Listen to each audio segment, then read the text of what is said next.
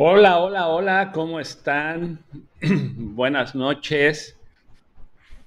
Aquí estamos en nuestro episodio número 17 de la Mesa Roja, totalmente en vivo, chicos, con invitadazo de lujo. Antes de que, antes de que lo presente, ya llegó también Sofi Centeno. ¿Cómo estás, Sofi? Buenas noches. Hola, buenas noches, un gusto como siempre. Este, ya tenía mucho que no nos conectábamos y pues nada, que espero estés muy bien y mucho gusto, Yayo. La verdad es que no, lo conocía, pero pues ahorita que se presente ya.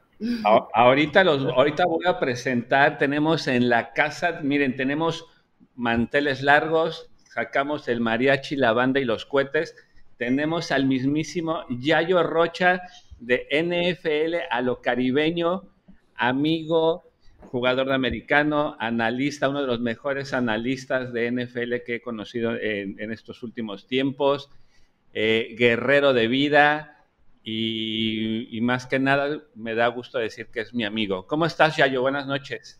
No, hombre, amigo, pues ya con, esa presentación, ¿qué, ¿qué, más puedo hacer? Este, muy feliz de estar aquí, de, de, poder compartir espacio.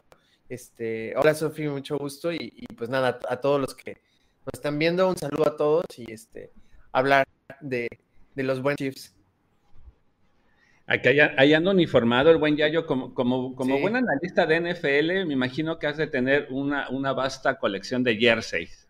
Sí, este es de, mi hermano, pero sí tengo, tengo como una afición por, coleccionar playeras eh, de, de, los equipos, tanto de college como, como de nuestro fútbol americano nacional y obviamente de la NFL. Ah, claro, porque entre, entre, entre, todas sus, entre todas sus monerías y entre todo este estuche de monerías que puede ser Yayo, analista de NFL, analista de, fútbol americano nacional, ¿qué más puede pedir eh, este Chip Session y la Mesa Roja teniendo a tremendo, a, tremendo personaje del fútbol americano? Pues aquí, aquí en un ratito no han de tardar en llegar los demás participantes ya yo, y antes de que lleguen, bueno, me gustaría que, que nos platicaras qué es NFL a lo caribeño, a todo el Kingdom. Yo ya lo conozco, pero platícanos qué es NFL a lo caribeño. Sí, pues eh, eh, fútbol a lo caribeño, ahora ya como, como nos llamamos NFL a lo caribeño, eh, era un, espacio para hablar de, fantasy fútbol nada más. Eh, una de las, de las eh, adicciones que tengo, que es el fantasy fútbol. Pero luego lo quise hacer un poquito más grande y empecé a analizar eh, las tendencias ofensivas y defensivas de los equipos. Y este, pues bueno, se, volvió un poquito más grande que eso. Y quise, siempre tuve problemas con, con encontrar información de, de nuestro fútbol americano nacional el colegial y, este, y el europeo en, en, varios lugares, ¿no? Entonces quise como que la página tratara de, que todo ese tipo de información lo tuvieran en un solo lado, eh, tanto contenido fantasy fútbol como información de no solo score, sino eh, información sobre eh, plantillas y, muchas cosas sobre, sobre tanto, no sé, la, la, parte de cómo funciona la liga y todo sobre nuestro americano profesional que se acaba de profesionalizar hace cinco años. Entonces quise hacer todo eso en una sola página y pues así fue como nació Fútbol a lo Caribeño ahora. Muy bien. Oye, y, y, dentro del fútbol nacional profesional, ¿a qué equipo apoyas? De el equipo, hablando colegial en, mexicano, eh, apoyo a los Pumas eh, de CEU, eh, mucha, toda mi familia desde pequeñitos eh, han sido Pumas, pero pues este año toca apoyar a la Náhuac eh, Cancún, porque mi hermano acaba de entrar a Liga Mayor con ellos, entonces este año, aunque los colores sean oro y, azul, toca este año vestirnos de naranja con, blanco por mi hermano, que, que, esperemos que tenga una gran temporada este año. Y en el profesional, yo, yo era de los mayas de la Ciudad de México, pero desaparecieron. Entonces ahorita básicamente eh, apoyamos al proyecto en conjunto hasta encontrar colores. Perfecto. Oye, y entonces ahora son leones De la los Leones de la Náhuac, exactamente, los Leones de la Náhuac. Y pues bueno, igual a Borregos Ciudad de México, que ahí anda mi primo, igual su primera temporada de, Liga Mayor, los dos van a, iniciar Liga Mayor este año. ¿Y de, y de equipo profesional? Digo, hay, sabemos que hay dos ligas en, hay dos ligas. Sí, exactamente. De, de, la liga más consolidada, que es la LFA, este, digo que era yo de los mayas de la Ciudad de México, pero este, desaparecieron por cuestiones monetarias de, con, este, con lo de la pandemia. Eh, no, no, pudieron sustentarlo y pues bueno, se dividieron en dos equipos y ya. Entonces ahorita más bien estamos apoyando como el, proyecto, pero si tuviera que, que, dirigirme a uno, creo que los Dinos de Saltillo o los Raptors del Estado de México. Este, y pues bueno, y de la otra liga, los Tiburones de Cancún, que me quedan a cinco minutos el estadio, entonces y aparte son cuates tuyos. Sí, pues sí, jugué con ellos, eh, con varios jugué con ellos este flag football, entonces eh, apoyamos mucho al equipo. Sí, es lo que, lo que vi ahí ahora en tus redes sociales, que te, te, llevas de, pellizco y mentada con, todos los tiburones de, Cancún. Sí, y mira, déjame leer los primeros saludos. Está Lili Rodríguez, saludos desde el Caribe mexicano.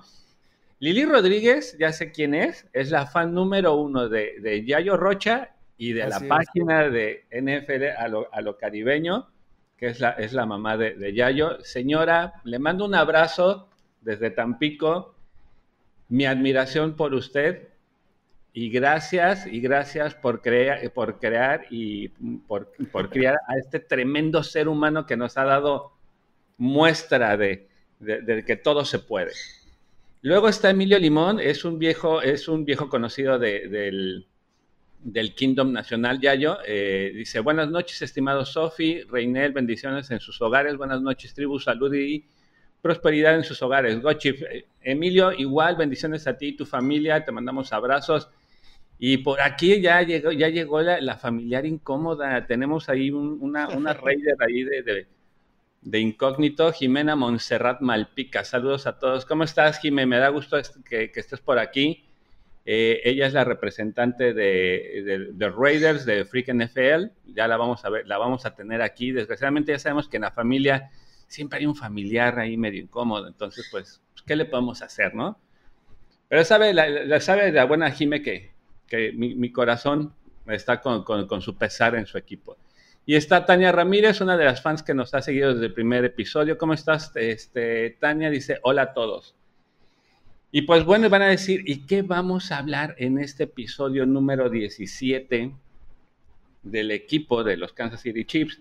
Y qué mejor que, que Yayo Rocha nos dé su, su, perspectiva que, puede tener eh, los Kansas City Chiefs para este 2022 eh, sé que por ahí hay un, tenemos un jugador que, le roba el corazón al, buen, al buen Yayo.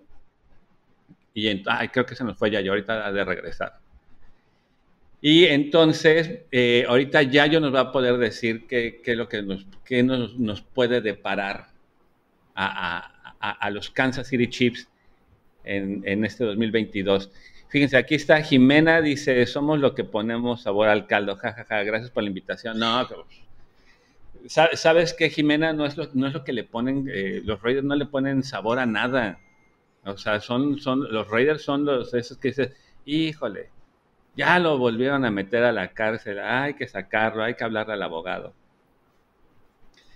Sofi, cuéntame, ¿cómo ¿dónde andas? ¿Andas en Monterrey o andas en Chiapas? Ya me regresé a Chiapas de vacaciones y regreso a Monterrey hasta, hasta agosto. Con eso que no hay agua no dan ganas ni de regresar, la verdad. Oye, ¿sí, te tocó muy fuerte lo del agua a ti? Sí, la verdad es que sí, la están cortando diario y no cumplen con lo de las horas. No, pues ahí estamos. Ya llegó aquí el buen Yayo, ahí ya saben que son, son, son los, los pormenores de tener un en vivo.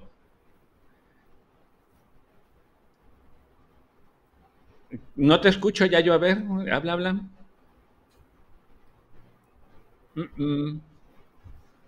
A ver, te muteo, te desmuteo. A ver otra vez, habla. Ah, ah.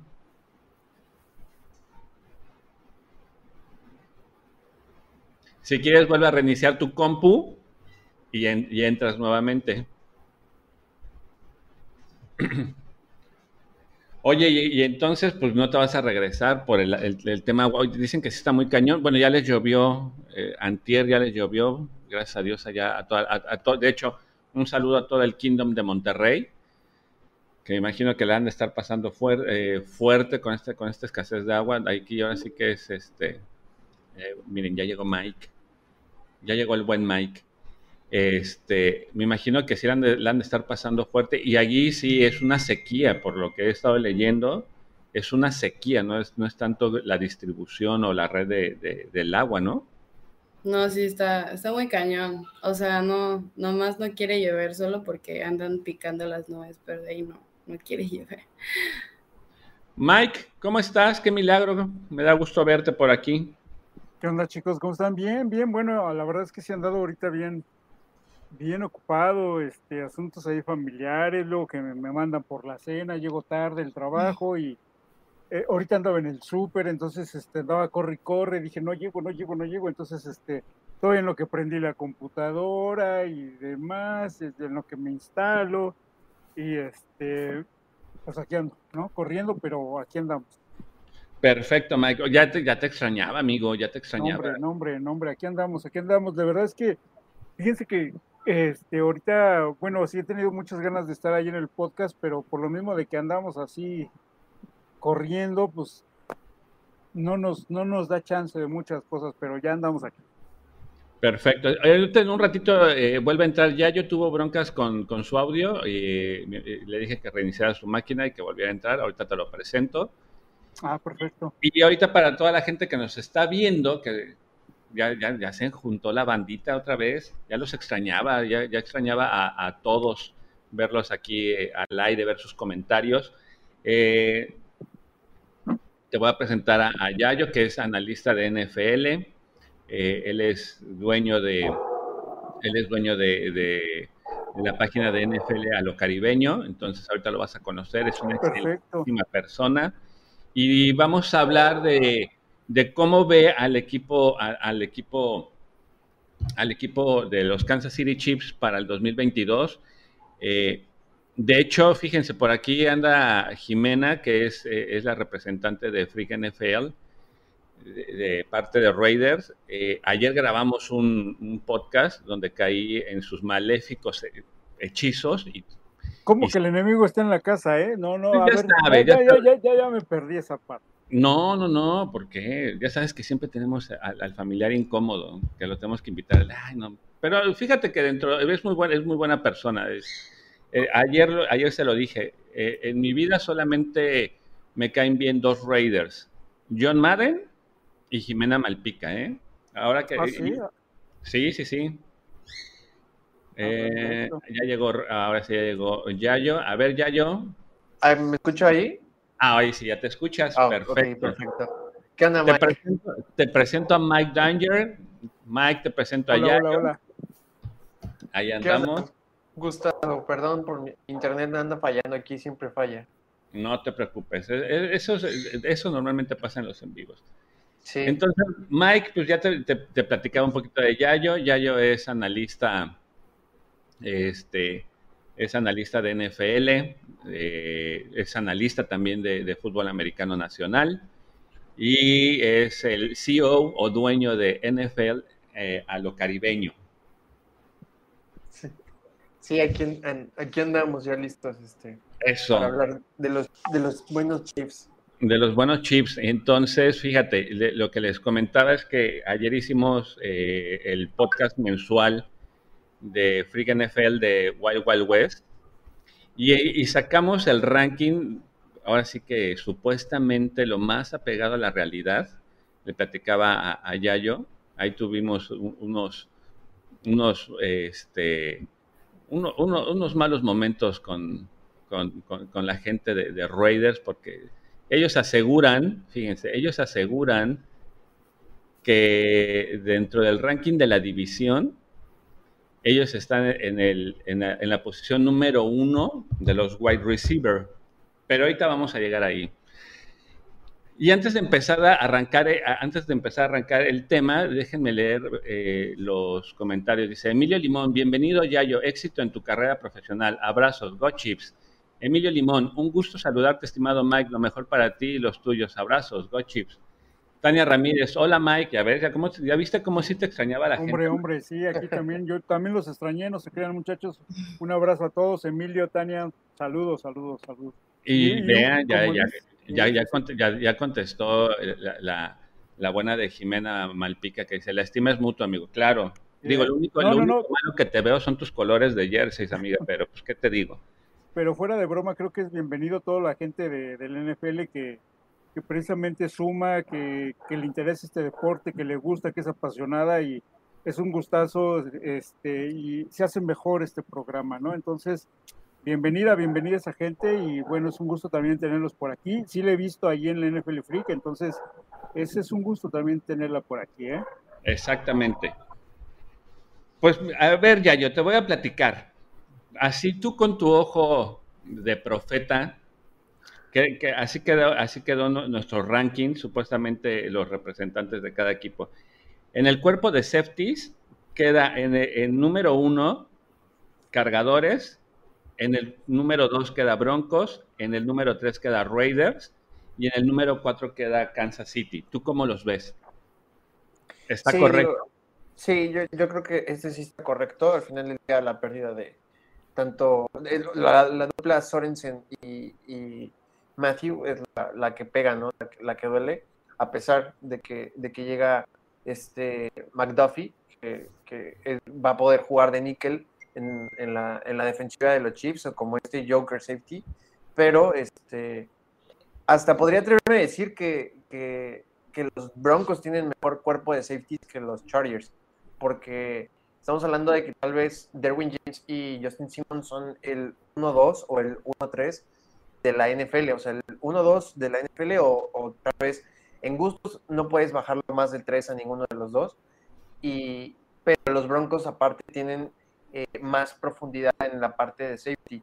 Los Chargers solo tienen a, a Derwin James, entonces tal vez podría, podríamos hacer la, como el, debate de, de, los Broncos número uno, los, los Chargers en, en, el 2 y, y, los, los Raiders que, que, básicamente yo, o, sea, nada más porque McDuffie es novato, pero si no yo pondría Chiefs en 3.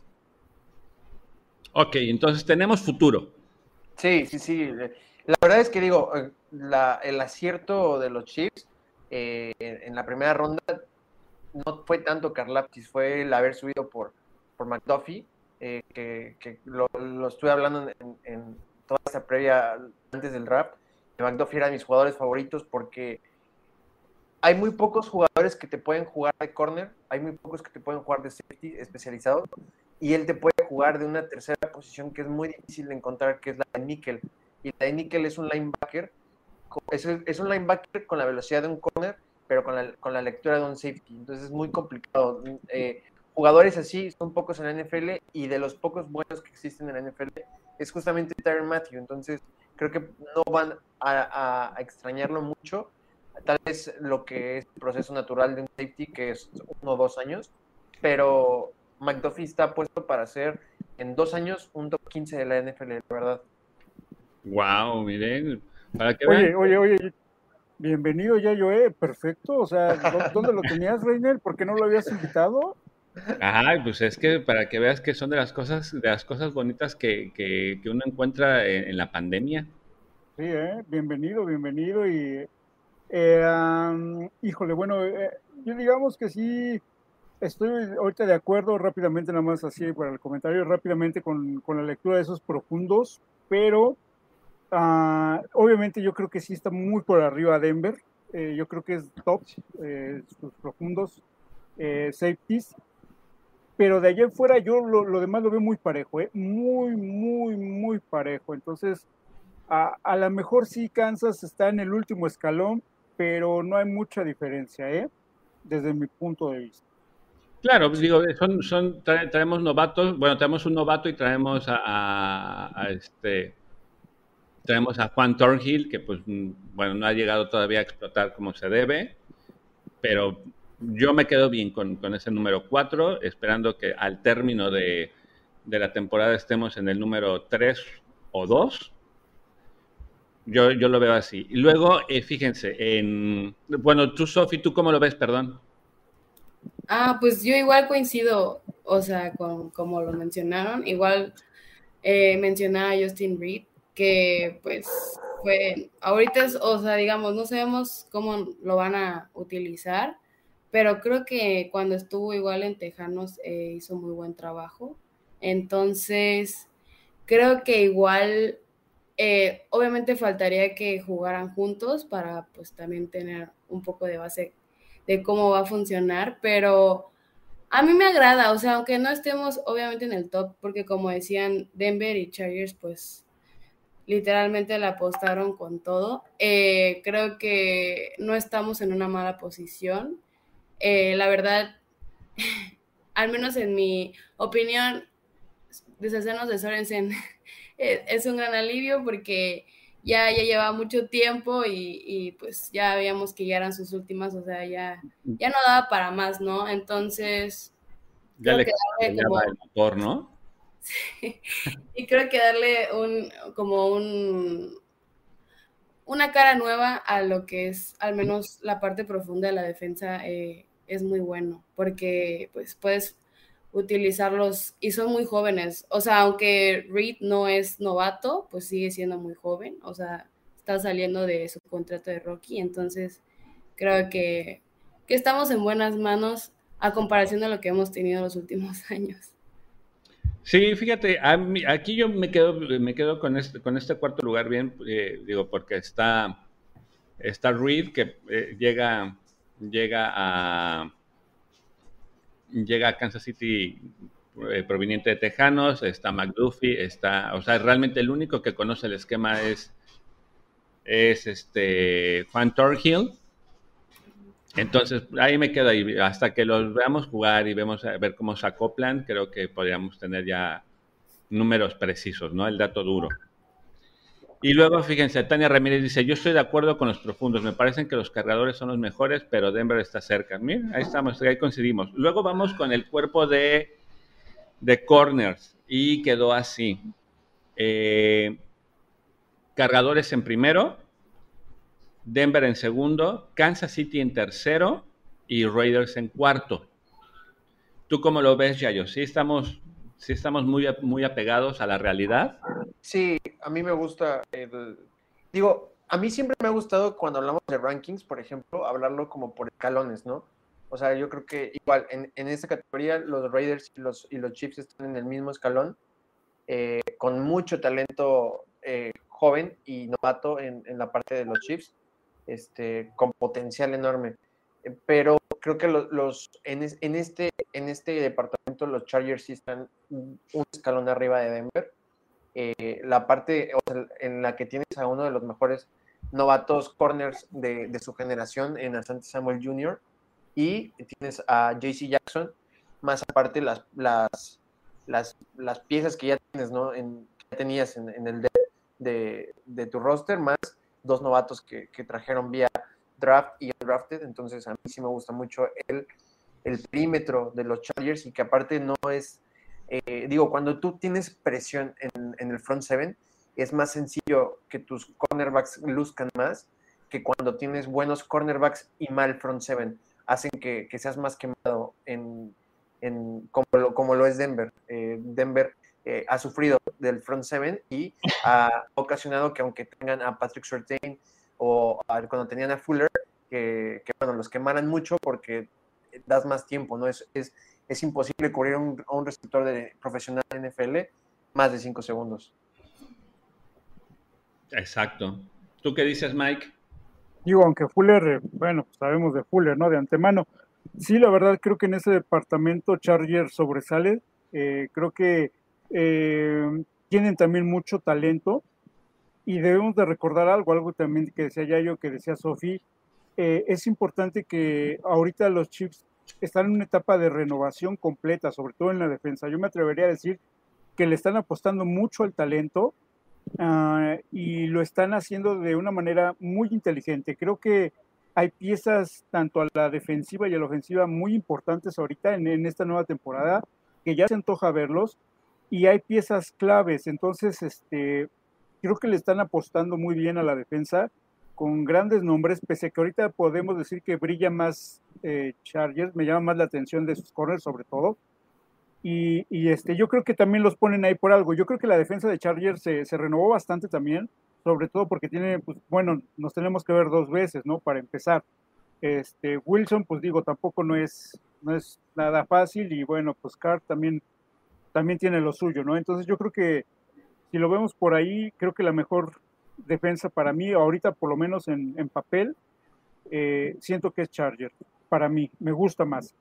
Pero bueno, no, no le quiero quitar mérito a la defensa de Kansas, está en una renovación muy interesante, muy importante, yo sigo apostando a, Kansas en esta defensa, me gusta mucho.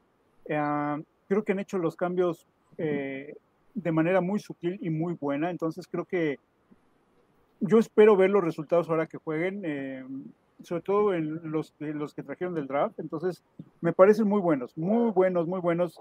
No quiero subestimar a nadie porque a lo mejor me, insisto, van a decir que en el papel los Chargers son mejores, y sí, pero bueno, ya hasta que no, como por ahí lo decía Emilio, eh, siempre en un principio nos menosprecian, a, lo mejor, este, o atraemos muy pocos reflectores, ¿no? Es decir, a veces la temporada pasada hasta en la, segunda semana perdimos, entonces, este, de ahí ya nos decían que ya se había acabado la dinastía, que estábamos acabados, o sea, siempre a lo mejor empezamos muy flojos y cerramos muy bien, ¿no? Entonces, este, yo pienso que, que por ahí vamos, yo, hay que ver a esta, esta defensa jugar, y insisto, tenemos cosas muy interesantes de la temporada pasada junto con esta, ¿no? Entonces, hay que verlos jugar, que jueguen, y yo pienso que nos pueden dar buenas cosas, ¿eh?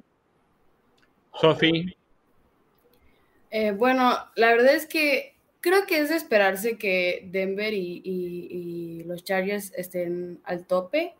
Más que nada porque, pues, primero Chargers este año era el equipo que más dinero tenía, al menos de la división. Entonces, saben que no pueden ganar teniendo una mega ofensiva si no tienen, o sea, necesitan parar a Mahomes. Por más que ya no esté eh, Tyreek y todo eso, pues sigues teniendo mejor coreback, al, menos ahorita de la liga. Entonces tienes que invertirle a tu defensa, ¿no?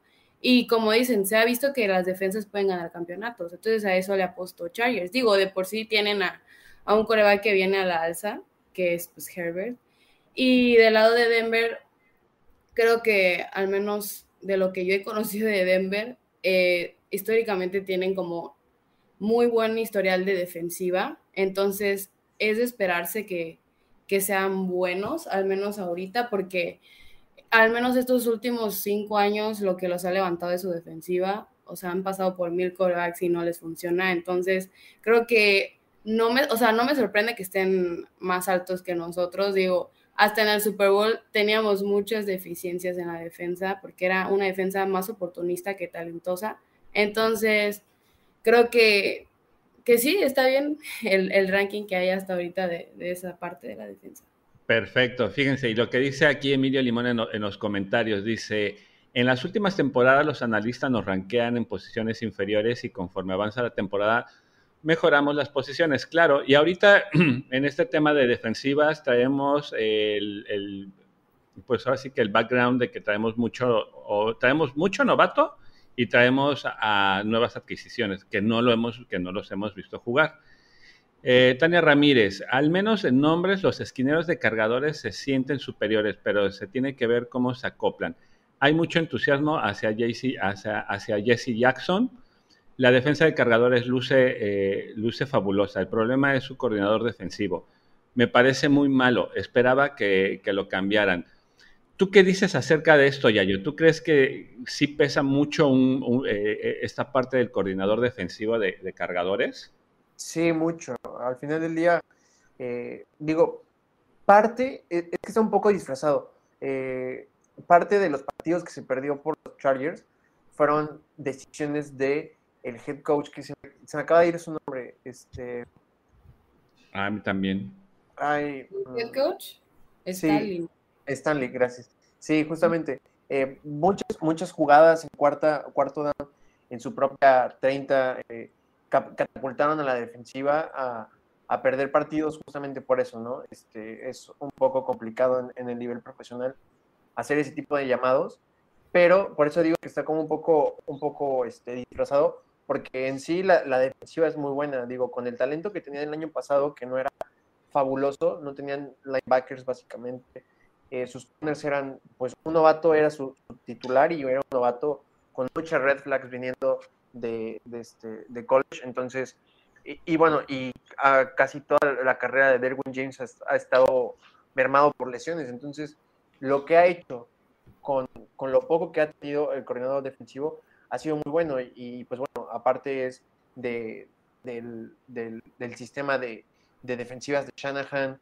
Entonces es, es, es, bueno, nada más es, ahora, ahora sí que este año es make or break. O sea, si no, si no, si no pasan a playoffs es un, es un fiasco como temporada la de los Chargers si no pasan a playoffs porque lo único que, ofensivamente necesitaban era eh, estabilidad en la línea ofensiva y defensivamente un cuerpo de cornerbacks para poder eh, eh, maquillar la, la, debilidad que tienen en la parte de los linebackers y ya era lo único que necesitaban y, y, trajeron todo eso en agencia libre, por eso fue que su draft fue más callado y este este año o, o nada, la verdad es es, así, ¿no? O sea, si, si no pasan a playoffs, es, es, es así de grande el estándar que, tienen que llenar los Chargers a comparación de otros equipos, por ejemplo Denver, que aunque se armaron de Russell Wilson, en realidad mm, nada más, o sea, no, no es que hicieron una gran temporada baja, o sea, fue Russell Wilson y ya, tienen más huecos que el año pasado.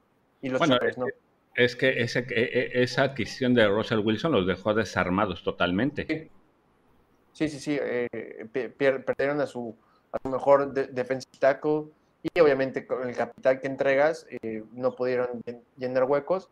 Lo, lo, hicieron con Nick Bonito, pero al final del día es un novato, o sea, no, no puedes esperar tanto de no puedes esperar tanto de un novato para llenar tantos huecos en una sola defensiva. Este, yo, yo sí lo veo. El, el hecho de que haya llegado Russell Wilson no, mejora a, a, los, a los Broncos, simplemente les da estabilidad en la parte ofensiva para volver a armar una defensa poderosa. Perfecto. Fíjense, también está Luis Telles, que es la primera vez que está por aquí. Luis Telles eh, nos dice Uxos. Luis Telles, saludos y bendiciones a todos. Igual, Luis Telles, bendiciones a ti y allá a todos por tu casa. Y luego vean, de ahí pasamos, después de los corners, pasamos a los linebackers y pusimos a Kansas City, lo pusimos en primer lugar a Raiders en segundo lugar, en tercer lugar a Broncos y en cuarto lugar a Cargadores. Ahí sí digo, ahí en el cuerpo de linebackers creo que Kansas City Chiefs eh, trae mejor, mejor cuerpo de linebackers que el, resto de la división.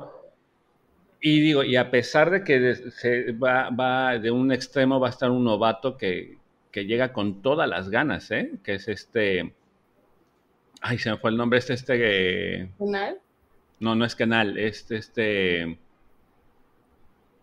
Ay, se me fue el nombre. El que de hecho se, pintó el brazo. El, este. Ah, no, sí, sí es canal. Sí, sí es. No, no, canal no. Sí, ¿no? No, canal es, es, es, es el. Es el tackle ofensivo. No, el linebacker no. Ah, sí, es cierto, perdón. Lo estaba confundiendo con Kinar, perdón. Sí, es canal. Lo estaba confundiendo con Kinar. ¿Tú cómo lo ves, Yayo? A mí me gusta. Eh, en el día, de hecho, eh, un jugador que está súper. Ni siquiera puede ser infravalorado, más bien ni siquiera se conoce que existe en la liga y es buenísimo. O sea, buenísimo es Nick Bolton. Nick Bolton, o sea, vino a, revolucionar el sistema defensivo de, Andy Reid porque eh, no es posible que como novato seas el líder tacleador de tu equipo y ni siquiera seas llamado a el defensivo de la semana ni una vez en, las 17 semanas. Este, eh, creo que en esta parte me gusta mucho la profundidad, profundidad sobre todo de los chips. Este, igual, o sea, y creo que en, esta parte está muy pareja toda la división, porque eh, tanto los chips como los Chargers eh, los Raiders y los Broncos eh, carecen de nombres importantes en la liga de peso en la posición de linebacker, pero tienen muchísima, muchísima profundidad los cuatro equipos. Aquí creo que están en el mismo, en el mismo escalón los cuatro equipos con, eh, con ligera ventaja de los Chiefs porque ya tienen a alguien establecido con Nick Bolton. Sí, o sea, lo que nos da a nosotros tranquilidad es, bueno, obviamente Nick Bolton, que eh, su mejor actuación la temporada pasada, pues fue nada más simplemente paró a King Henry, dejarlo en menos de 100 yardas. Para mí fue un excelente trabajo.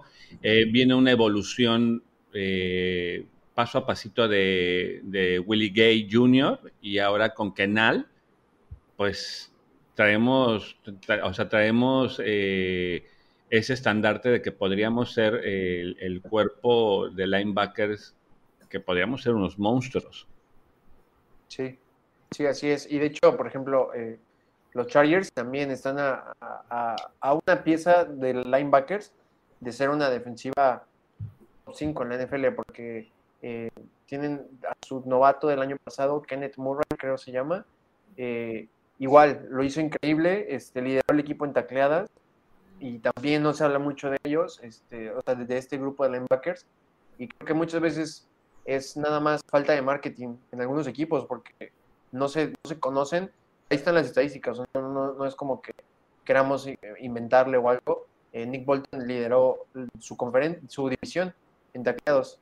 Y, digo, estaba con tipos como Bradley Chop, estuvo, este, bueno, Max Crosby y todos ellos, y aún así lideró la, la, la división para tacleadas para pérdidas de yarda. Entonces, eh, hay, mucho futuro ahí.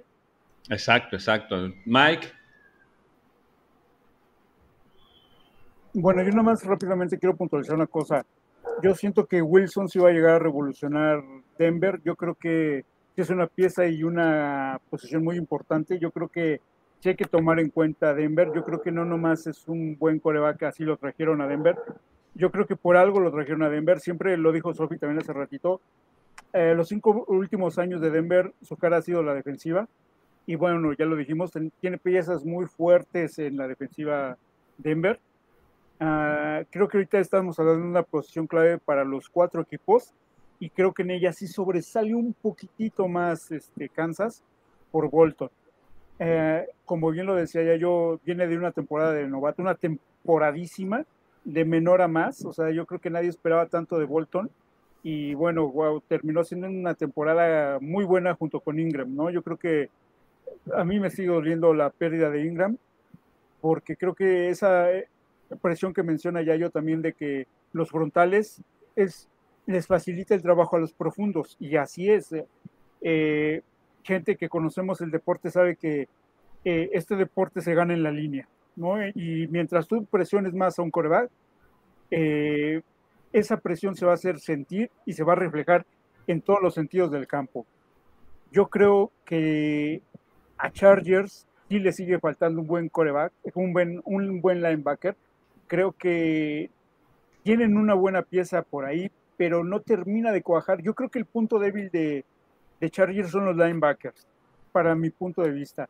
También en Denver siento que les hace falta un buen linebacker desde que se fue este, mm, ah, este muchacho a, este, al, Super Bowl a Rams. Este, Von Miller.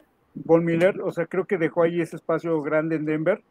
Y este, bueno, creo que los más bajos en este departamento serían los Riders, pero insisto, o sea, creo que Bolton Gay, o sea, ahorita tenemos ahí una buena, muy buena dupla, la verdad creo que la renovación fue muy buena e instantánea, porque de hecho se fijan, este, pues nuestros linebackers desde Derrick Johnson como que ya no estaban haciendo, ya no estaban presionando nada, ¿no?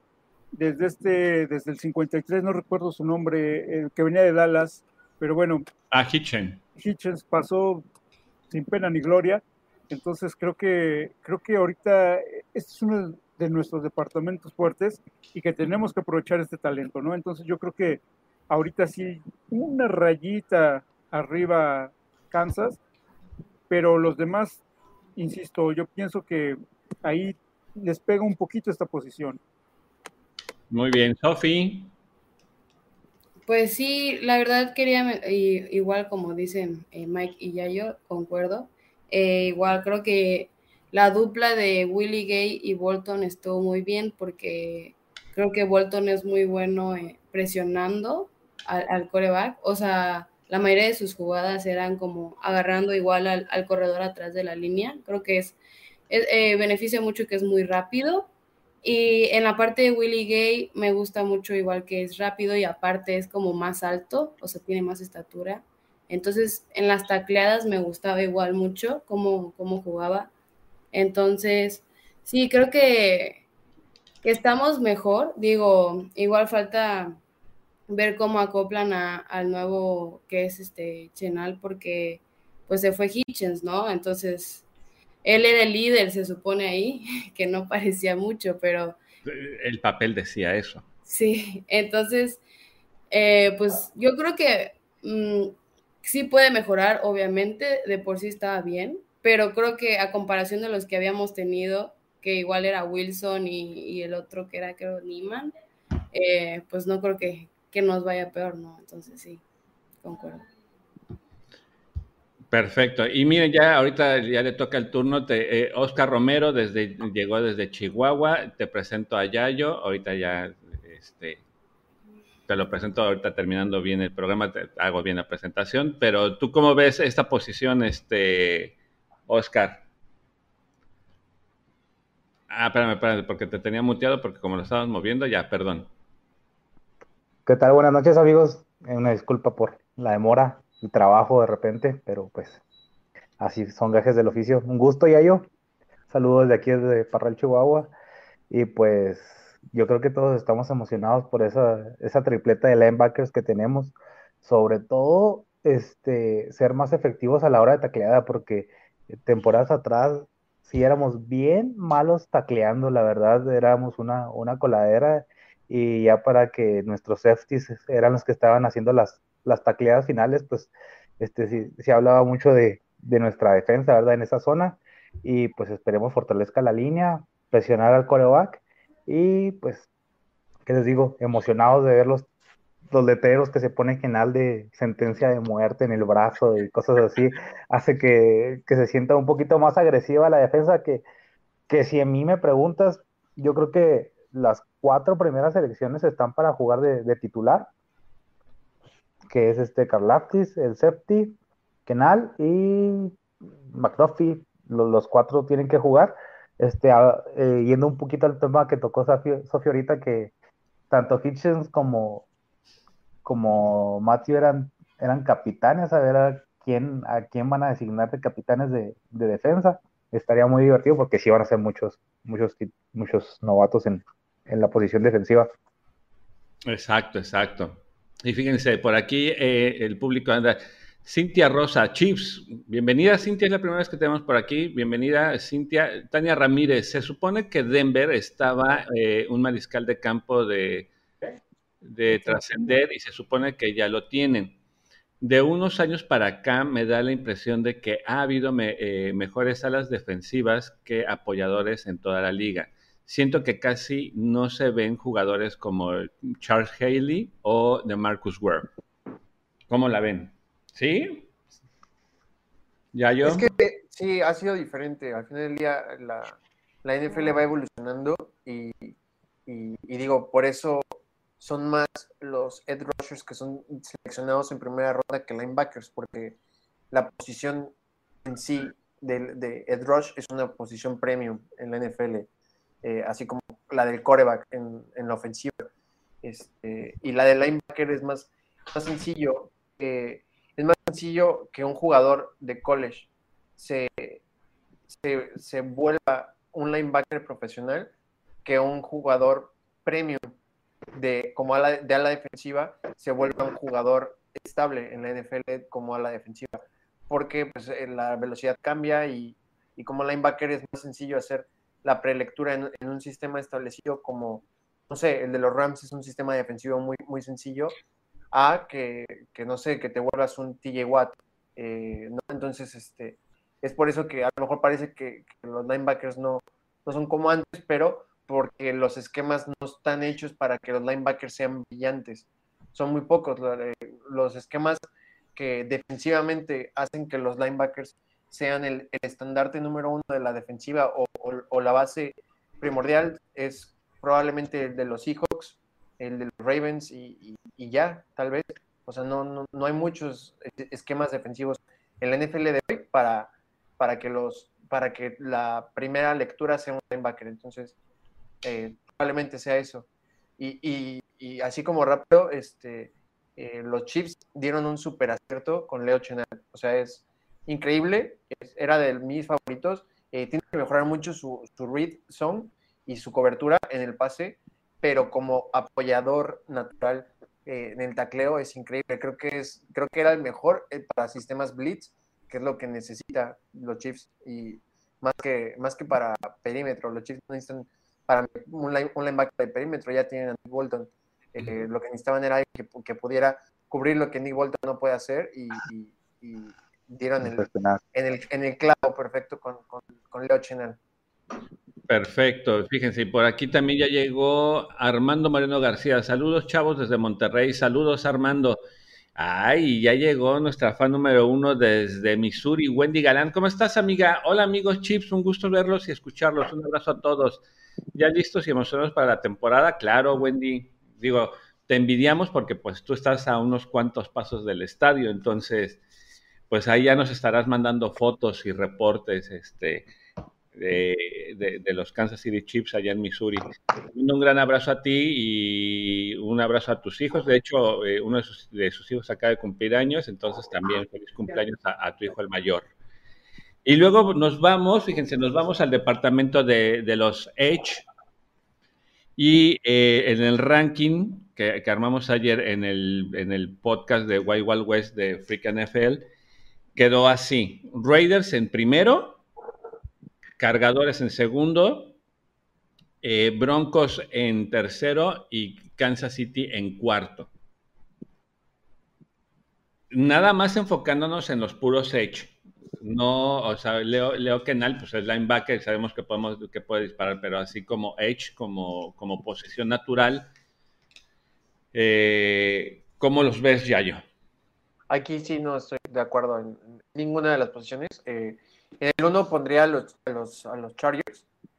Eh, para mí, Max Crosby es el, es el edge más infravalorado de la liga, pero no por eso estás arriba de Busa y de Khalil Mack. O sea, son son talentos de, igual de buenos que, Max Crosby y, este Ngakwe no, no tiene nada que... O sea, la pareja Ngakwe-Crosby está uno o dos escalones abajo de la pareja Bosa-Khalil Mack. Este, eso hace que para mí los Chargers en el uno. En el dos, los Raiders. Este, a Max Crosby es increíble.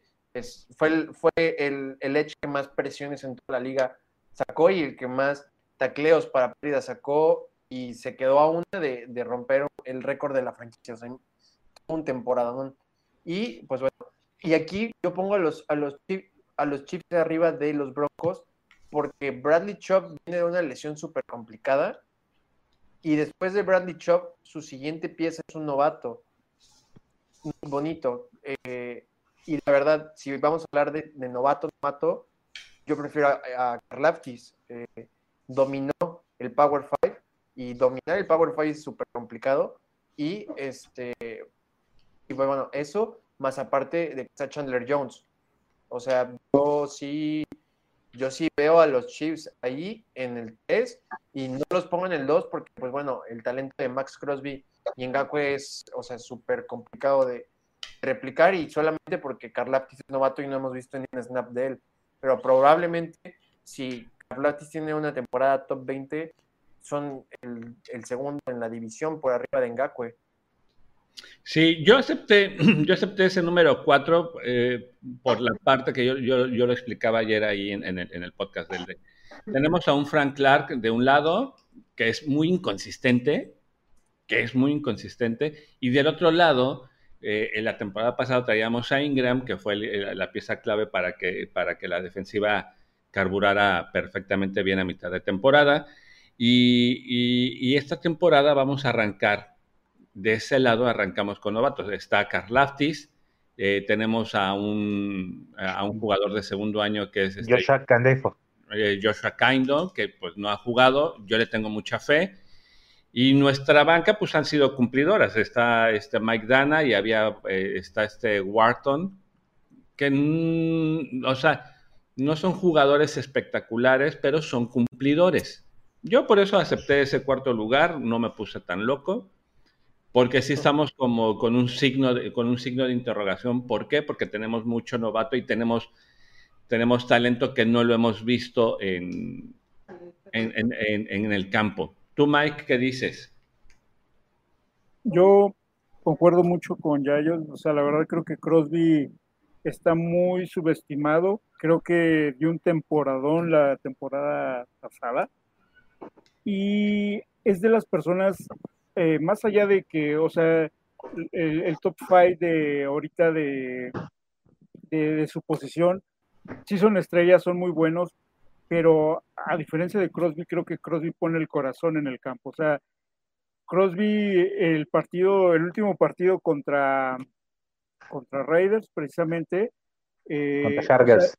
contra Chargers, ya, o sea, yo todo lo que tenía, o sea, estaba fundido, estaba, o sea, yo ya no le puedes exigir más a ese jugador, yo aún así estaba jugada tras jugada tras jugada, dándole, dándole, o sea, de verdad, para mí eh, se ganó mi respeto. ¿eh? Yo creo que sí puede haber nombres muy importantes en la liga, pero Crosby creo que ahí hay que ponerle un asterisco porque tiene un corazón enorme y que nunca bajó los brazos. Bueno, yo he visto a Donald que eh, se cansa, lo sacan y este, se queda en la banca, ¿no? O sea, y Crosby estaba duro y duro y duro, entonces creo que es puro corazón, ¿eh? Y eso a veces hace la diferencia, ¿no? Yo creo que yo creo que sí somos ahí el número cuatro y no tengo duda porque esta es una posición que nos ha dolido, híjole, yo creo que desde fácil unos cinco años, entonces eh, no, hemos, no hemos encontrado bien una línea defensiva que nos,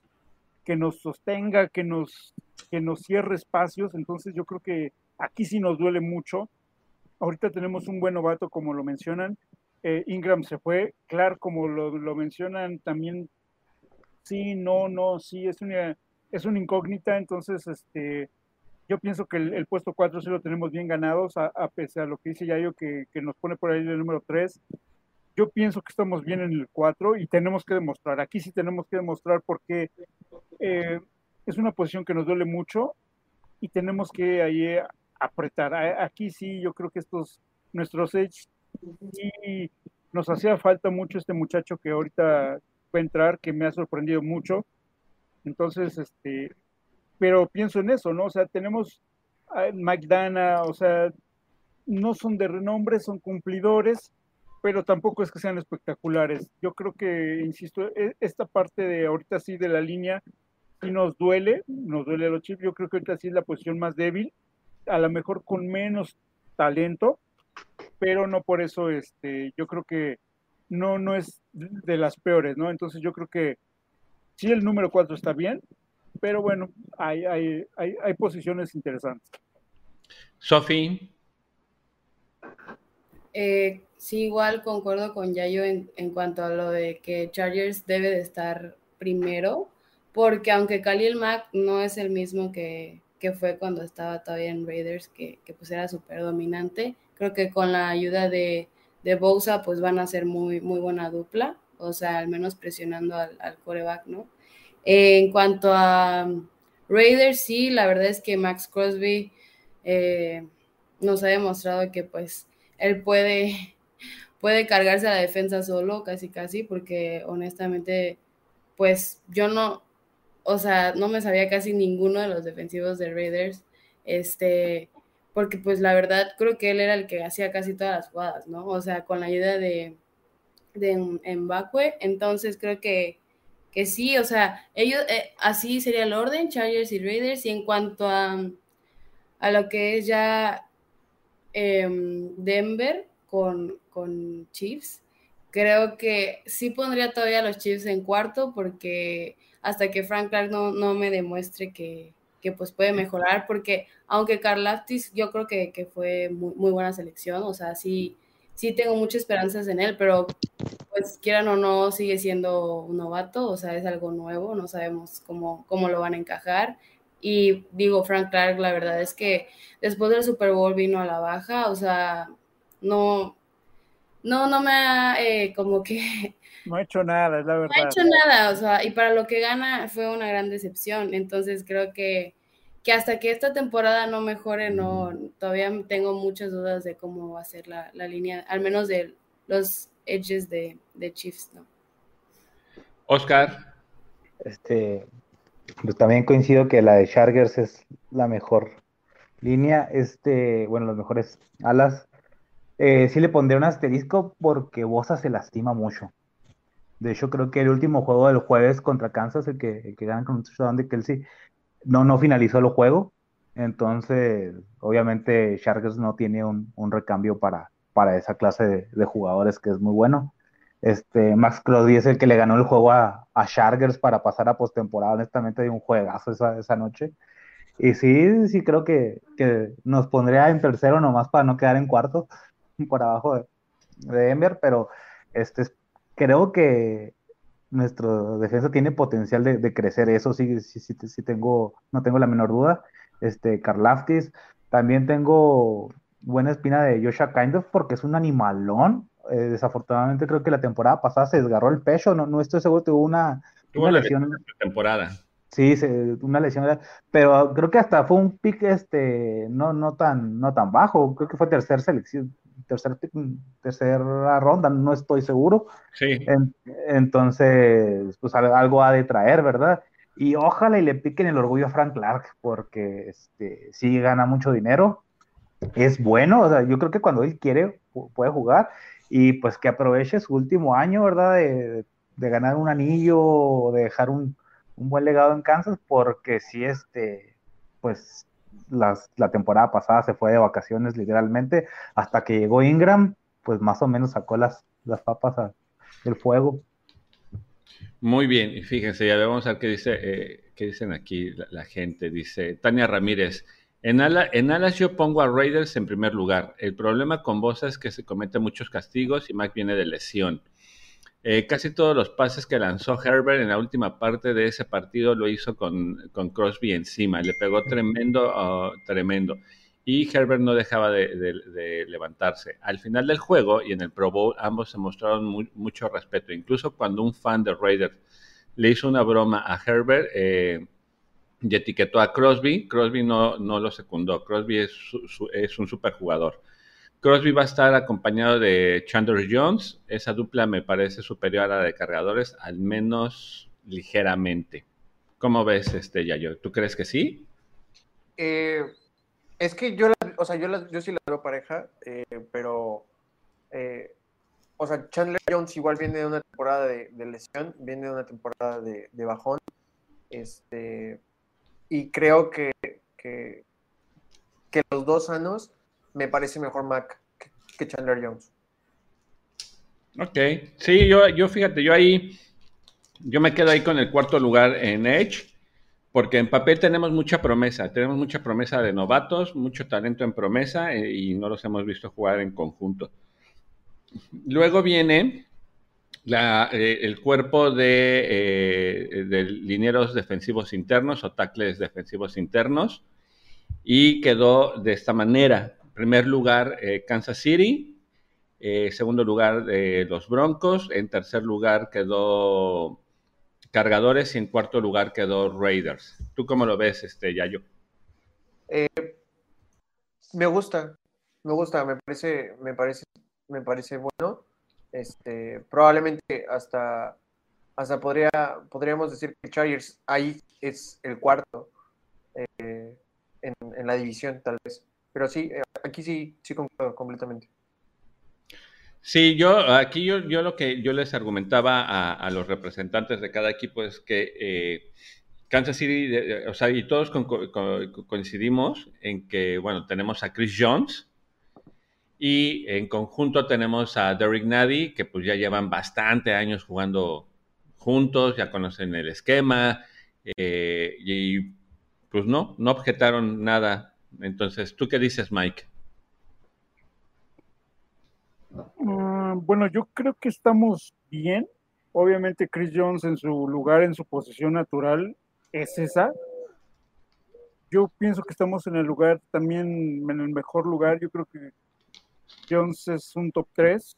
Eh, eh, de verdad es muy bueno en su posición, mientras no salga con que quiera jugar de Edge, porque pues, hace cosas raras, extrañas, bajó mucho de peso, este, yo sé que ganó mucha agilidad, pero insisto, su posición es la de un tackle y esa posición es muy dominante. Entonces, yo creo que si acaso está por ahí pues, uno o dos jugadores más en la liga, pero Jones está en los tres, ¿no? O sea, no hay más. Mm, de mi gusto, a lo mejor también, pues, mm, también para los otros equipos es una posición muy, muy débil, entre comillas, pero sí creo que creo que quedó bien, bien ahorita la, como la mencionaste, de verdad, este, casi la posición. Muy bien, Sofi. Sí, concuerdo. Eh, digo, eh, por algo a Chris Jones llegó un punto, bueno, un momento en donde hasta lo comparaban con, con Donald, ¿no? Y, hasta fue el tackle que llegó a ganar más después de él, ¿no? Pero aunque creo que al menos en postemporada Chris Jones nos ha dado mucho que desear, eh, no es posible que no ha tenido ninguna captura, ¿no? Entonces, eso sí creo que, que hay que mejorarlo, ¿no? Pero obviamente creo que sí, el orden está bien, eh, lo que ha mejor, bueno, lo que les ha beneficiado a las defensivas de, la, bueno, de los otros equipos de la división es más los edges que, su, que sus tackles, ¿no? Entonces creo que, que sí, o sea, estoy concuerdo con eso. Oscar.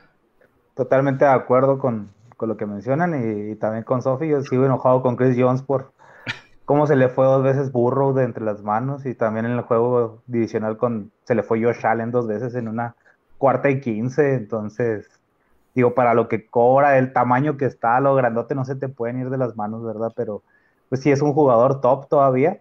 De hecho, yo al principio de, que había los picks, la agencia libre, dije, yo por mí que lo cambien, es muy buena moneda de cambio, yo sí estaba muy enojado, la verdad, pero igual es un jugador dominante, es, es muy carismático, ahí en, yo creo que va a ser uno de los nombrados capitanes en la, en la defensa, entonces, a ver, este, qué pasa, pero sí, sí, totalmente de acuerdo con el, con el orden de esta vez. Oye, ya yo, y ahorita con, lo que estamos escuchando, eh, a Chris Jones, ¿cómo lo pondrías? ¿En un top 5 o en un top 10?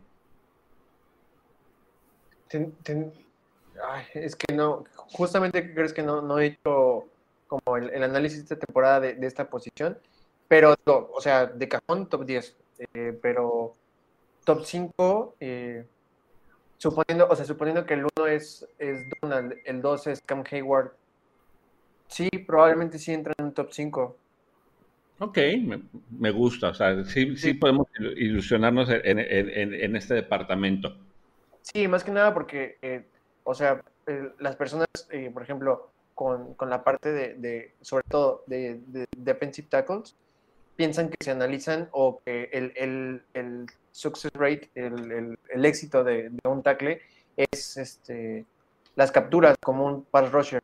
Y al contrario, son las presiones y las yardas que no deja convertir en su hueco. Entonces, Chris Jones, mm, si no mal recuerdo, era el tackle que menos yardas, el, no, el segundo tackle que menos yardas permite por huecos interiores eh, hacia él. Entonces, es súper positivo, lo que quiere decir que por él, al menos el juego terrestre no existe.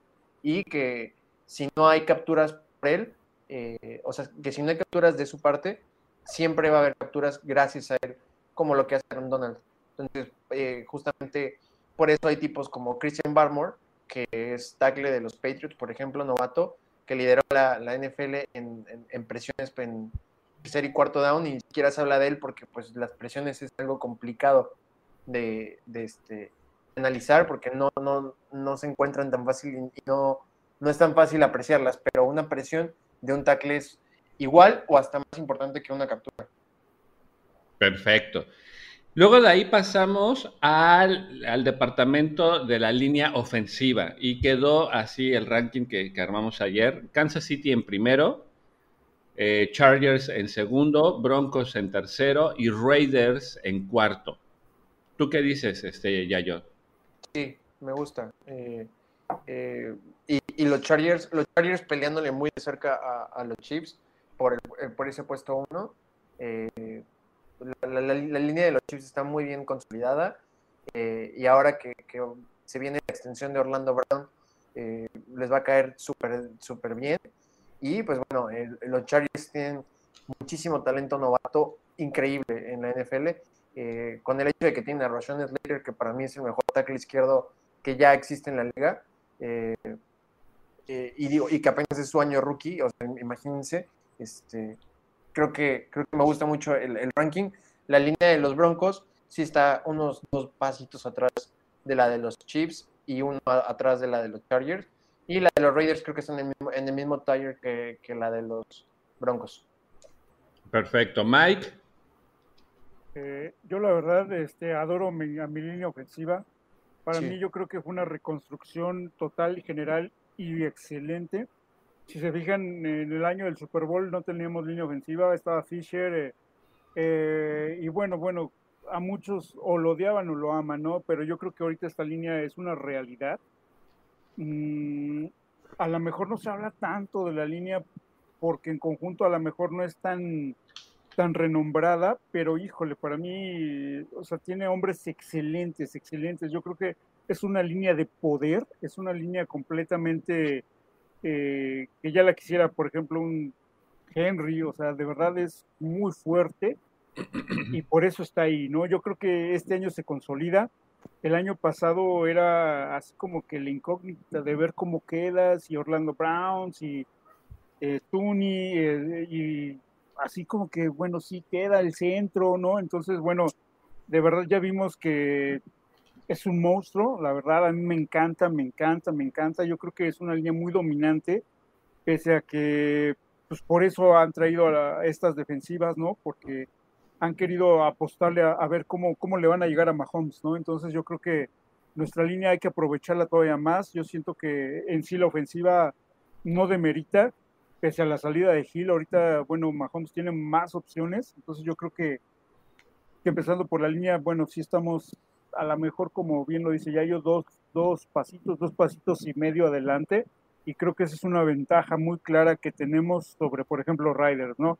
Creo que Riders es algo que le duele mucho ese, ese departamento, creo que ahí sí Riders está mm, también doliéndole mucho, creo que también Denver, entonces este, es así por eso siento que Wilson está solo en Denver, entonces, y no es raro para él, ¿no? Porque digamos que en Seattle también no tenía mucho talento, pero este, sí creo que esta sí es una gran diferencia y, al final una buena línea sí te garantiza o, por lo menos que sea un poco más, más llevadero, que digamos no, no haya tanta presión a tu coreback y sea más también más tranquilo para él realizar más cosas, ¿no? Entonces yo creo que en ese sentido sí estamos muy afianzados en el número uno, yo creo que ahí sí todo el mundo lo reconoce, y no solo en la división, ¿eh? yo creo que ahí en, la liga también estamos, en, yo creo que en el top five también, entonces, bueno, pues no sé también qué opinión tengan muchachos. Sofi. Sí, pues concuerdo, eh, creo que después del Super Bowl los Chiefs hicieron todos los movimientos correctos, eh, porque aunque al inicio obviamente costó porque todos eran nuevos y varios novatos, creo que, que ahorita ya es una, una línea eh, sólida. Yo sigo enojada que ya sé que es por reconocimiento y todo, pero sigo enojada que Creed Humphrey no, no fue llamado al Pro Bowl. Este, entonces creo que, que, todo está bien y aunque hay lesiones hasta los backups son, son cumplidores, digo. Entonces creo que, que, en ese aspecto se hizo una reconstrucción rápida y que tuvo una respuesta igual rápida. Orlando Brown, a muchos, muchos me comentaban que, que no les había agradado mucho, pero creo que hizo buen trabajo. Digo, ser un tackle izquierdo no es fácil. Hizo su trabajo, aparte que Mahomes no es un coreback fácil de proteger porque está en movimiento todo el tiempo. Entonces creo que que, sí, me gusta mucho cómo está armada y pues lo más importante que, que es proteger a nuestro coreback, que es nuestra, nuestra joya, ¿no? Y en cuanto a los otros equipos, eh, Chargers eh, sí, o sea, tiene igual una, una línea sólida. Eh, creo que, que en, en, ese departamento están muy bien cubiertos. Denver, aunque no es como muy llamativo, a mí siempre me ha como atraído la parte que que aunque digo, obviamente los corredores tienen que ser talentosos, ¿no? Pero los corredores también no pueden explotar tanto si no tienen una buena línea. Y Denver ha podido correr muy bien, aunque no tengan grandes nombres en su línea. Entonces creo que igual les ayuda mucho, no sé si sea por los jugadores o más bien también por, por el coordinador que tengan en ese departamento. Entonces creo que ahí Denver todavía puede rescatarla. Digo, con Russell Wilson igual es muy difícil porque es alguien que se mueve mucho y para estar protegiéndolo es, es este, complicado, pero sí creo que ahí el, el que más este, la sufre es, Raiders. Ok, Oscar. Sí, totalmente de acuerdo también en, en, las posiciones. Este, yo amo mi línea ofensiva. Tardó mucho en carburar. Yo creo que la mitad de la temporada, este, batallaron para acoplarse. Esperemos hoy si, si arranquen desde, desde el principio. Y más con la incorporación del novato nuevo que, que seleccionamos, que también se ve que es, tiene la carrocería tipo Orlando Brown, ¿verdad? Es un, un ropero, literalmente. Entonces, esperando correr más, lo que dejamos de hacer con Bengals, correr más para, para aprovecharlos, obviamente, quitarle golpes y, y capturas a, a Mahomes. Este, eh, lo que es la, la edición Sí, Chargo está muy bien cubierto, pero a mí, como lo decía Sofi, Broncos, este, Broncos nos corrió la bola a placer el último juego de la temporada, nomás por esa jugada de, entre Ingram y, Nick Bolton que, que, nos sacaron las papas del juego al último. Pero sí, sí, yo creo, sí creo que, que Broncos tiene una buena línea ofensiva. No sé qué tanto se haya desarmado ahora con el trade de, de Wilson, ¿verdad? Porque sí dieron mucho por él pero sí, para mí sí era una línea de respeto, corren muy bien la pelota. Entonces, esa es mi, mi opinión. Sí, fíjense, qué bueno que, que, que tocaste ese tema. Eh, ya está confirmado, Lucas Niang no va a jugar esta temporada, o sea, su, este, está programado su, su, retorno hasta la próxima temporada y entonces quien entra en su lugar y que para mí yo creo que ya, ya, no, va, ya no va a soltar ese, ese puesto es este Kinnard, de la Universidad de Kentucky, que es un monstruo y es hiperagresivo y me encanta. Oye, eh, perdón, se me pasó tocarlo ahorita, digo, hablando de efectivamente de esa posición, el que lo suplió fue este Andrew Wiley, y en el juego contra, contra Raiders secó a Max Crosby, lo, lo trajo a, sí, lo, a, Pani, Agua, digo, porque por la envergadura de jugador que estamos hablando, que es Max Crosby, lo, lo secó, entonces también que genere una competencia eh, interna entre los titulares y las bancas es, algo bueno para que todas las líneas siempre, todos los jugadores tengan buen nivel para, para competir a la hora que les toque jugar. Sí, claro. Igual, bueno, quería agregar a, lo que estaba mencionando Oscar, que creo que ahorita la clave va a ser aprovechar que esta línea, si bien cubre muy bien a Mahomes, eh, como habíamos comentado en, en episodios anteriores, eh, creo que es una línea armada para correr. Eh, como vemos, Orlando Brown es, o sea, es muy grande, por eso es un poco más lento. Entonces, y bueno, y si metemos a Kinar, también se ha visto que es, muy bueno en cuanto a las jugadas de corrida. Entonces creo que esa parte va a ser muy fundamental, que puedan como explotar esa parte de la línea, porque se ha visto que cuando intentaron correr esta temporada pasada, lo hacían muy bien, o sea, abrían muy buenos huecos y, y aunque nuestros corredores pues no eran como muy, muy eh, renombrables, eh, podían correr muy bien. Que, que, pues se dejó la corrida muy temprano, ya, ya es otro asunto, ¿no? Pero creo que, que, eso también va a ser muy, muy positivo para la línea, que, que puedan saber utilizarlos para juegos de, de corridas, ¿no? Muy bien. Yayo, ¿tú crees que este Kinnard, este novato de la Universidad de Kentucky, sea un... Para mí se me hizo un, un asalto dentro del draft agarrarlo en, una quinta ronda. Eh, le tengo mucha fe. ¿Tú crees que sí sea un de esos novatos que lleguen a, causar impacto dentro del equipo? Sí, al final del día, eh, eh, vamos, que, la, Andy Reid tiene un ojo increíble para la, línea ofensiva y, veamos nada más el año pasado. Eh, de, los, de, los, de los mejores cinco linieros ofensivos de la liga, dos son de Kansas. Y, pues bueno, y justamente el novato de la Universidad de Kentucky solamente permitió cinco capturas el año pasado, digo, cinco presiones el año pasado. Una sola captura en toda su carrera colegial. Te habla muy bien porque eh, viene de la SEC, la, la, conferencia más complicada de colegial. Entonces, eh, esperemos, digo, al final del día eh, fue escogido en una quinta ronda por algún, alguna razón y obviamente tiene que llevar el proceso natural de un jugador y, y lo bueno es que jugadores así eh, si no funcionan al nivel de la velocidad del NFL, sin ningún problema pueden jugar la posición de GAR. Entonces es, una super, super victoria para los Chiefs en esa parte. Perfecto. A, mí en lo particular este, me gusta mucho y bueno, es lo que muchos expertos, como dice Yayo, lo que mencionaban, eh, si acaso entró una selección muy baja, fue porque a lo mejor no tiene tanta velocidad, pero también los expertos mencionaban que eso se trabaja precisamente en los campamentos en, verano y que bueno, pues es algo que ya debe, o sea, se tiene que trabajar en eso y debe estar listo para empezar la, temporada y es, es, un, es un monstruo de tackle, ¿eh? entonces la verdad a mí me entusiasma, insisto, son muy buenas piezas las que, las que tenemos y, y si se lo sumas todavía a la línea, bueno, pues bienvenido, ¿no? Claro, Vamos a ver qué dicen aquí los comentarios. Jesús Rocha, ah, ya está, aquí está, eh, ya está el papá de Yayo aquí. Dice, saludos de parte de todo el staff de fútbol a lo caribeño. Felicidades, excelente programa. Un saludo al grande Yayo Rocha. Tania Ramírez, la línea ofensiva de los jefes eh, está más balanceada. Exacto. Señor Jesús Rocha, ¿qué le puedo decir? Para mí es un honor tener aquí al buen Yayo, tener, eh, viéndonos a que esté el staff de fútbol a lo caribeño que nos estén viendo, para mí es un gran honor. Este, le mando un gran abrazo, señor. Luego vamos a pasar a, bueno, este, este, ya luego después de la línea ofensiva viene los tight ends. Ahí sí no hay, no hay discusión. El primer lugar tiene nombre y apellido.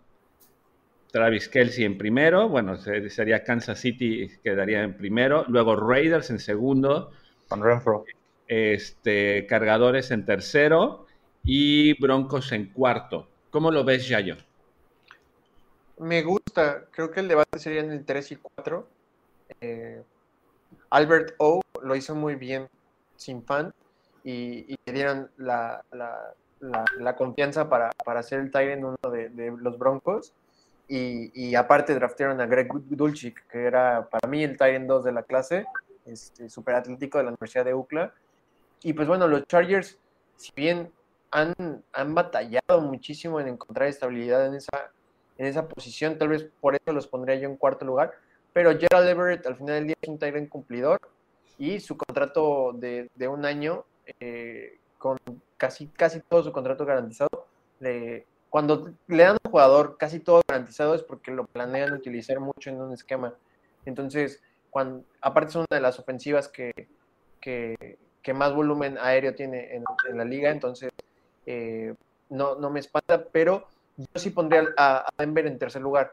Creo que al final del día, Gerald O, aparte de que es un jugador joven y es, tiene, o sea, es establecido como un, físico elite y es muy atlético, aparte tienen un Tyrant 2 muy bueno, entonces yo pondría a Denver en 3 y, y, a los Raiders en, perdón, ya los Chargers en cuatro. Y pues bueno, no, no hay discusión en, en, el, en el uno. En el uno, exacto. Eh, Mike.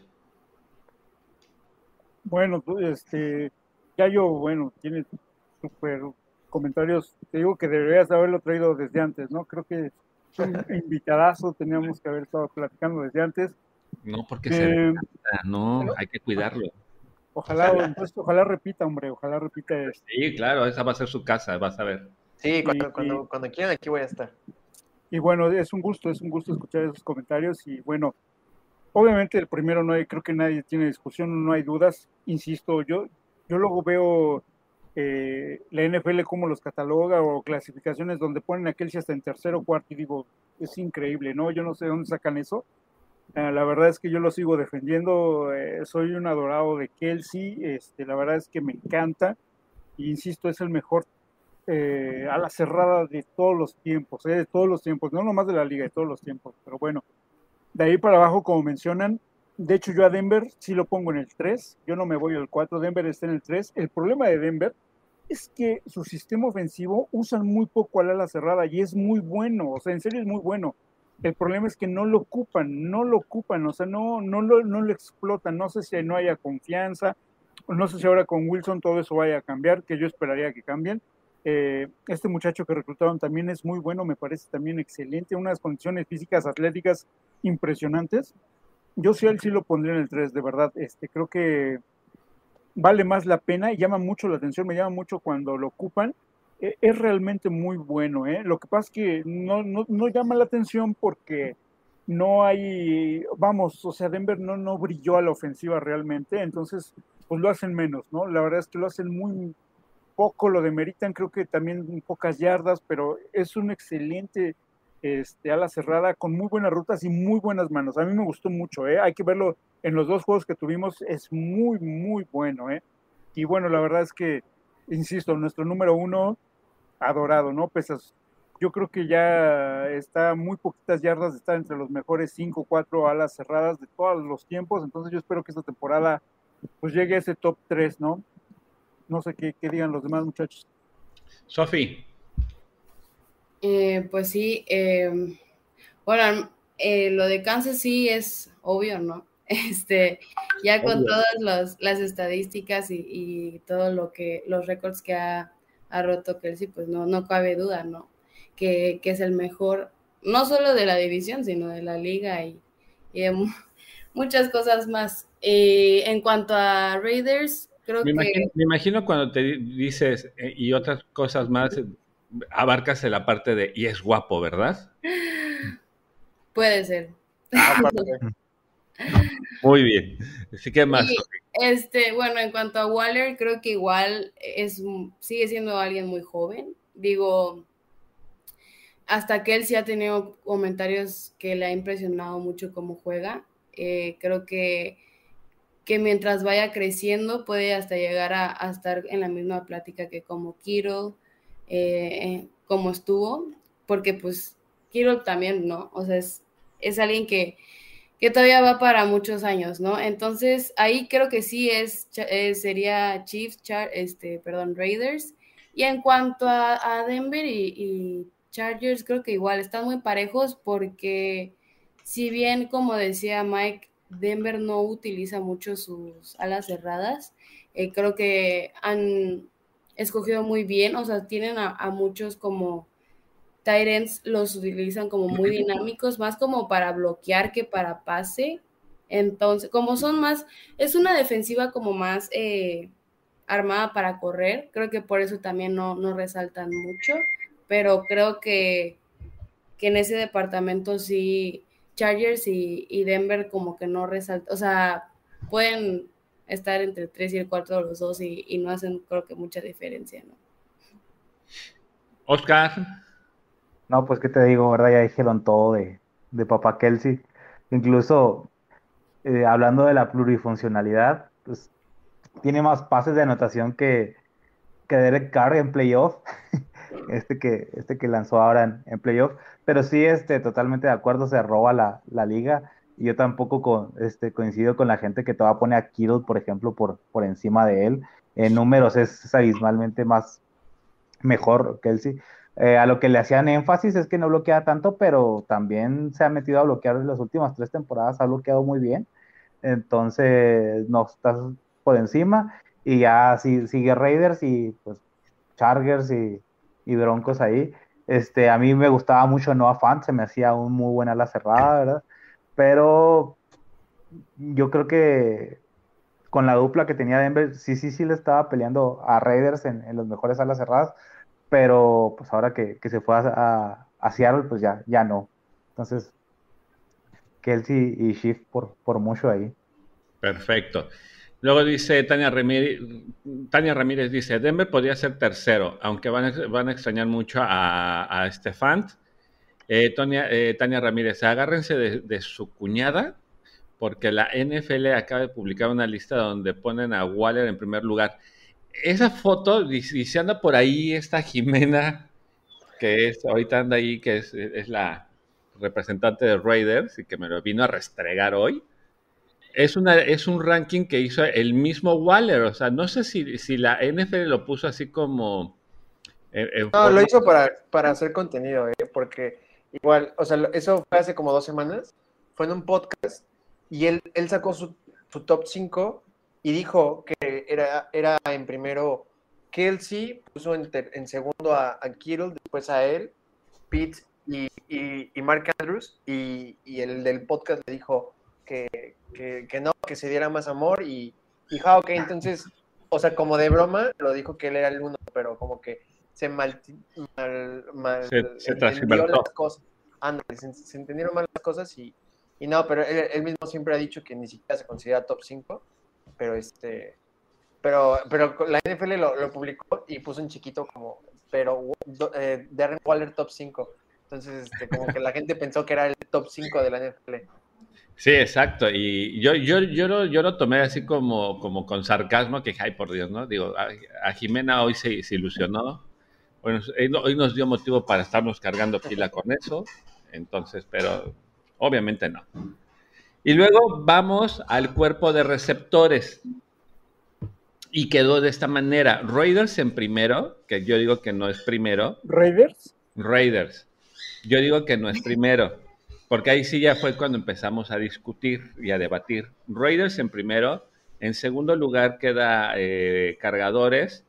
En tercer lugar queda Broncos. Y eh, en cuarto lugar eh, Kansas City. ¿Cómo lo ves, Yayo? No, para, digo, antes de, entrar al programa lo, estábamos medio platicando tú y yo. Eh, para mí, el uno tendría que ser los Chargers. Este, en el día son dos wide receivers alfa que lideraron la, la NFL en, en, contested catch, que son eh, recepciones 50-50. Eh, Allen es para mí el segundo mejor corredor de rutas de la liga. Eh, algunos podrían debatir hasta que es el, mejor. Este, Mike Williams es, o sea, por algo le dieron el contrato que le dieron. Eh, los dos tienen temporadas de mil yardas. Eh, simplemente son dos alfa y dos receptores completamente diferentes al esquema que tienen de receptores los Raiders. Los Raiders, aunque Hunter Renfro también es un gran corredor de rutas y Davante es el mejor corredor de rutas de la liga, Hunter es un slot no puedes comparar la producción de un slot con la de un alfa, porque no, simplemente no se puede. O sea, es, como comparar dos posiciones diferentes. Y este, yo pondría a los Broncos en cuarto, porque los Broncos han tenido este grupo de, receptores eh, durante tres años y no han demostrado que, que, puedan, que tengan la capacidad de dar un breakout. Y se espera que con Wilson tengan un breakout year, pero pero digo, ojalá, ¿no? Al final del día, este, eso enriquece la liga, la división y, y, todo, y el fantasy, los que nos gusta, pero, este, digo, eh, siempre, siempre han puesto de pretexto de, eh, de, que Jerry Judy no ha tenido su breakout porque no ha tenido corebacks estables en, en, en su carrera, en sus dos años, pero vean a DJ Moore, a DJ Moore le han lanzado ocho corebacks diferentes y nunca han tenido una, una temporada de menos de 1100 yardas, eh, a Mike Evans le lanzaba eh, James Winston. Eh, o sea, hay muchos, muchos, muchos, muchos casos de receptores que sí la han roto y que no ponen de excusa un coreback. Yo pondría los chips en tercero. Mike. Bueno, a Raider sí lo pondría en primero. Es decir, vamos a borrar este comentario, ¿no? que no se vuelva. No, pero sí, merecido, merecido. Este, creo que con ahorita a lo que trajeron y a lo que hay, creo que sí es élite realmente Raiders en ese departamento. Ah, y de ahí viene el problema, creo yo. Este, realmente yo siento que Chargers, híjole, sí son buenos, pero le han tirado muchos pases a, a Herbert. Entonces se vio, en, el último partido le tiraron no sé cuántos pases, o sea, creo que fue muchísimo, o sea, el ala cerrada, este, receptores, y, bueno, creo que esa es la diferencia, ¿no? Entre los grandes y, no digo que sean malos, ¿eh? Porque son muy buenos. Pero, de hecho, no sé, o sea, yo, yo pienso que estaríamos muy cerrados ahí entre el 2 y el 3, o sea, entre Kansas y Chargers. Porque, insisto, bueno, creo que Valdés, creo que ahorita todo lo que traemos, este, Yuyu, creo que van a la par, insisto. Si Chargers hubiera demostrado mejores este, receptores, hubiera pasado este, a postemporada, creo yo. Creo que para mí, eh, yo insisto eso, o sea, tiene muy buen mariscal de campo, la defensa estaba, estaba muy floja, pero los receptores creo que, que no dieron el ancho. Ahora, Ezequiel Elliott es uno de los mejores, pero no pudo o no se pudo echar el equipo encima. Entonces creo que hay, que también ponerle ese asterisco. Creo que para mí, yo me atrevo a decir que a lo mejor sí estamos en el segundo lugar, o me gustaría pensar eso. Y Moore y, compañía creo que están revolucionando toda esa parte. Entonces, bueno, también no hay que echar este, las palomas al vuelo. Este, pero creo yo que estamos ahí muy pegados entre el 2 y el 3. Y de plano, pues el último, pues sí, ni modo, ¿no? Creo que sí se lo lleva a Denver. Pero insisto, creo que no estamos tan abajo. Mm, y, creo que en ese sentido, pues estamos ahí peleando muy, muy mano a mano, muy codo a codo, ¿eh? Muy bien. Eh, Sofi. Eh, bueno, sí, eh, como dice Mike, sí es cierto.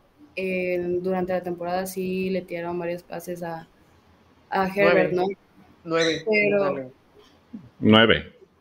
pero creo que de todos modos, al menos por experiencia, son ahorita los mejores, la mejor dupla, porque la verdad Keenan Allen es un jugadorazo y Mike Williams creo que igual le ayuda mucho su estatura, como es alguien muy alto. Recuerdo cuando eh, fue Chargers Chiefs aquí en México. me lo vas a ganar, sí. Que de verdad que, o sea, era ya unos pases de, de este Rivers, este que ya eran como cuando estaba este de Manning lanzando puro bolillo y aún así la agarraba, o sea, parecía un, un chase, ¿no? De, un chase con Burrow, así, o sea, creo que me gusta mucho ese jugador también, creo que hicieron muy bien en, quedarse con él.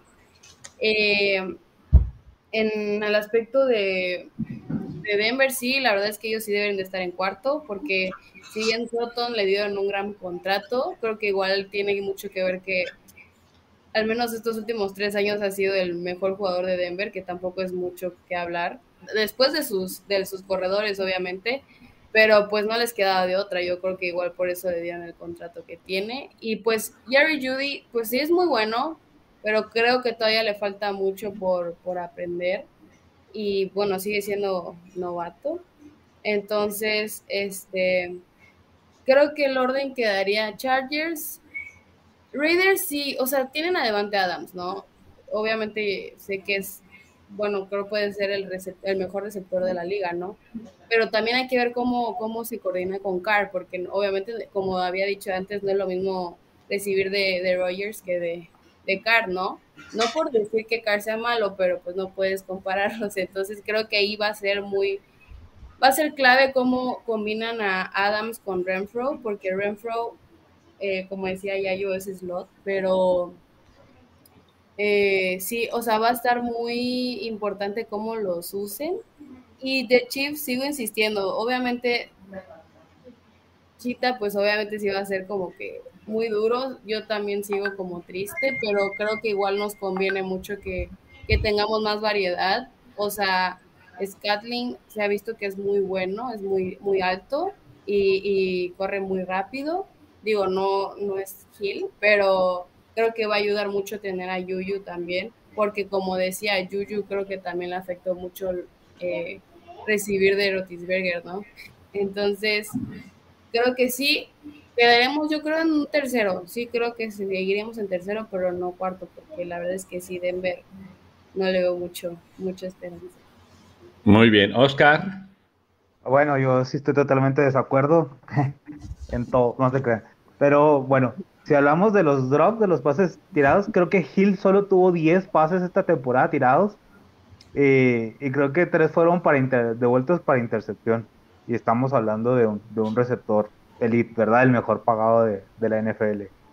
El segundo comentario es que sí, Mike Williams a mí se me hace un jugadorazo. De hecho, ese juego que hice Sophie contra Chargers, faltaba como un minuto para que se acabara el juego y hace una recepción, yo creo que salta un metro y medio, dos y la agarra con las llamas de los dedos. No más que Sorensen interceptó en la jugada siguiente o como las dos jugadas y se acabó el juego, pero, pero desde ahí Mike Williams se- se ganó mis respetos porque es un jugadorazo. Y yo digo que Kansas debería ser el primero en receptores. Va a sonar un poquito partidista, pero yo creo que no tienen noción y no tenemos noción de lo que vamos a presentar, al menos como aficionados, ¿verdad? A, a la ofensiva en el cuadro de receptores. Tenemos mucho potencial y si bien hablas de que está Devante Adams, está Renfro, ¿sí? Todos tienen uno o dos receptores, pero nosotros tenemos una baraja de 6, 7 receptores que, que, no, que las defensivas contrarias no sabían que te podemos presentar. Y eso sumado a que tenemos al mejor receptor de la liga, que es Travis Kelsey, ¿verdad? Digo, ya sé que ya lo evaluamos como ala cerrada, pero es el plus que, que le da a la ofensiva, ci- ciertamente. Entonces, para mí, por esas razones, sí debería ser la, la ofensiva número uno. De la, o sea, no nos pone valor porque ya no está Byron Pringle, ya no está Robinson y ya no está Terry Hill. Entonces, yo, yo sí nos pondría aparte, pero si me preguntan, pues sí nos pondría como número uno. Ay, el Oscar de es aquí. Ahora, aquí, aquí yo lo que yo lo que defendí es el de e- e- es, es- lo siguiente. Eh, no, eh, ellos argumentaban de que, bueno, pues nuestro cuerpo de receptores realmente, pues no, no ha jugado realmente en el campo. No hemos tenido, no hemos tenido tiempo, tiempo en partidos. Y ellos decían que Davante, eh, al tener esa condición de ser el mejor receptor, ponían a, a como uno. Y es lo mismo que argumentaban ahorita. Sí, pero no es lo mismo que te, que, que te lance este, Aaron Rodgers que te, que, que te, lance este, Derek Carr. Derek Carr, ¿no? Entonces decían, no, pero es el mejor. Entonces yo le decía, bueno, pero yo tengo, yo, yo tengo al mejor coreback. Y entonces, pero y tengo al segundo, al segundo wide receiver más rápido debajo de, Tyreek Hill, está Marqués Valdés. Ellos argumentaban que no porque tiene, no tienen manos seguras. ¿Qué tanto, Yayo, qué tanto podríamos decir que eh, la dupla Carr y, y Devante Adams podrían, podrían quedarse con el número uno y, a- y- y- y- y descartarnos a nosotros de un lugar dos o tres porque este Marqués Valdés tiene manos, manos no seguras a pesar de que tiene un muy buen coreback. Sí, o sea, es que e- es difícil este análisis porque no hemos visto jugar a Márquez con, con, con Mahomes, ¿no? Es, Ajá. es complicado. Más aparte, el que llega Juju y llega Sky. Entonces, literalmente los tres receptores son eh, Nuevo. nuevos en el esquema. Los hemos visto jugar en, en el sistema de Andy Reid. Eh, eh, Derek Carr es un downgrade de, de Aaron Rodgers, por donde lo quieran ver, pero, pero al final del día Derek Carr, digo, perdón, este, Davante Adams sí es el mejor receptor de la liga. Eso te da una seguridad de que al menos por volumen aéreo, tiene, el volumen aéreo tiene que crecer. A mí, de hecho, lo que me preocupa no es Derek Carr, es Josh McDaniels, su llamado de jugadas. El que sea incapaz de utilizar bien a, Davante Adams como el mejor receptor de la liga y que no sea capaz de darle volumen a tres piezas ofensivas, porque el año pasado eh, apenas y le dan eh, volumen a un wide receiver 2, porque fuera de Renfro no había ningún receptor que pasara los cinco targets. Y Renfro es un slot, como, como ya lo dijimos. Entonces me preocupa que tanto vaya a bajar el volumen para Waller, para Renfro, para alimentar a, a Davante. Cosa que no pasa en, en los Chiefs. Esto es un punto para los Chiefs. Eh, Ahora, Marqués Valdés es, es, un receptor que se caracteriza por tener jugadas de más de 20 yardas en recepciones. O sea, básicamente, y como es muy rápido, básicamente lo que hicieron fue, fue comprar a Marqués Valdés para tener un Tyreek Hill barato. Entonces, eso es algo que es para mí una, una un win, porque es, es tu Tyreek Hill barato y que vas a poder suplantar ese hueco que te deja con otro tipo de receptores por fin, porque eh, hasta el mismo Patrick lo dijo en una conferencia apenas hace un mes, que se siente muy diferente lanzar en la zona de anotación a tipos muy altos, porque Marqués Valdés es muy alto. Y pues bueno, este, eso es, y, y Yuyu es altísimo, entonces esto es muy bueno para él. Y pues bueno, eh, a, los que demeriten el, grupo de, receptores de los de los jefes o que la ofensiva en, en, general, porque he leído mucho esto. Hace poco, hace tres días tuiteé que los, que, o sea, que, que no se sorprendan, pero que los Packers, que perdieron a Davante, y que los Chiefs, que perdieron a Terry Hill, son mejor equipo en 2022 que en 2021, porque están más completos. Pero pues muchos me tiraron de loco que porque las ofensivas ya no van a poder anotar tan rápido, y todo eso, y no es cierto. Y de hecho ahorita en lo que están hablando estaba buscando el dato porque lo guardé ayer, eh, estuve buscando ayer. Patrick Mahomes sin Tyreek Hill tiene récord de 4 ganados, 1 perdido, 347 yardas por juego, 8 touchdowns, 1 intercepción, 63% de pases completos. O sea, no le pesa la salida de Tyreek Hill porque el sistema ofensivo de Andy Reid está hecho para que cualquier receptor sea eh, eh, sea exitoso en el sistema y es muy bueno. De hecho, no, sé si han escuchado a analistas de fantasy que no les gustan los receptores de, de Kansas porque cualquier receptor de Kansas es, es el mismo tipo todos los partidos, porque un, un partido te puede eh, liderar el, el, partido en 11 targets Michael Harman y después te hace lo mismo a otro partido otro receptor porque así está hecho el sistema y eso es lo que hace a los Chiefs superiores a, los Broncos y estar peleando por durante la temporada, ahorita no, pero durante la temporada por el puesto 2 de wide receivers corps en, la división. Fíjate que algo muy importante que tocaste, un tema, un punto que tocaste, que yo creo que todos lo damos por un hecho, ¿verdad? Pero, por ejemplo, mencionábamos a, a, a, Marqués Valdés como wide receiver número uno, y esa polémica ya la teníamos antes, pero pues quién dice que va a ser el uno. Entonces, ya si nos ponemos a partir de ahí, yo para mí va a haber muchísimas sorpresas, ¿verdad? Incluso este Ross también dicen que se ha visto muy bien en los, en los entrenamientos, entonces a lo mejor nos pueden sorprender por ahí. Por eso yo digo que, al menos en potencial, sí es el cuerpo de receptores número uno de la, de la división.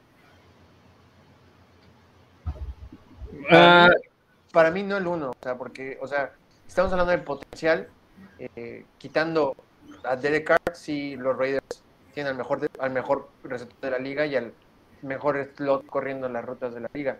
Pero para mí sí son, o sea, sí son el 3, claro, y con el upside de ser el 2, para mí.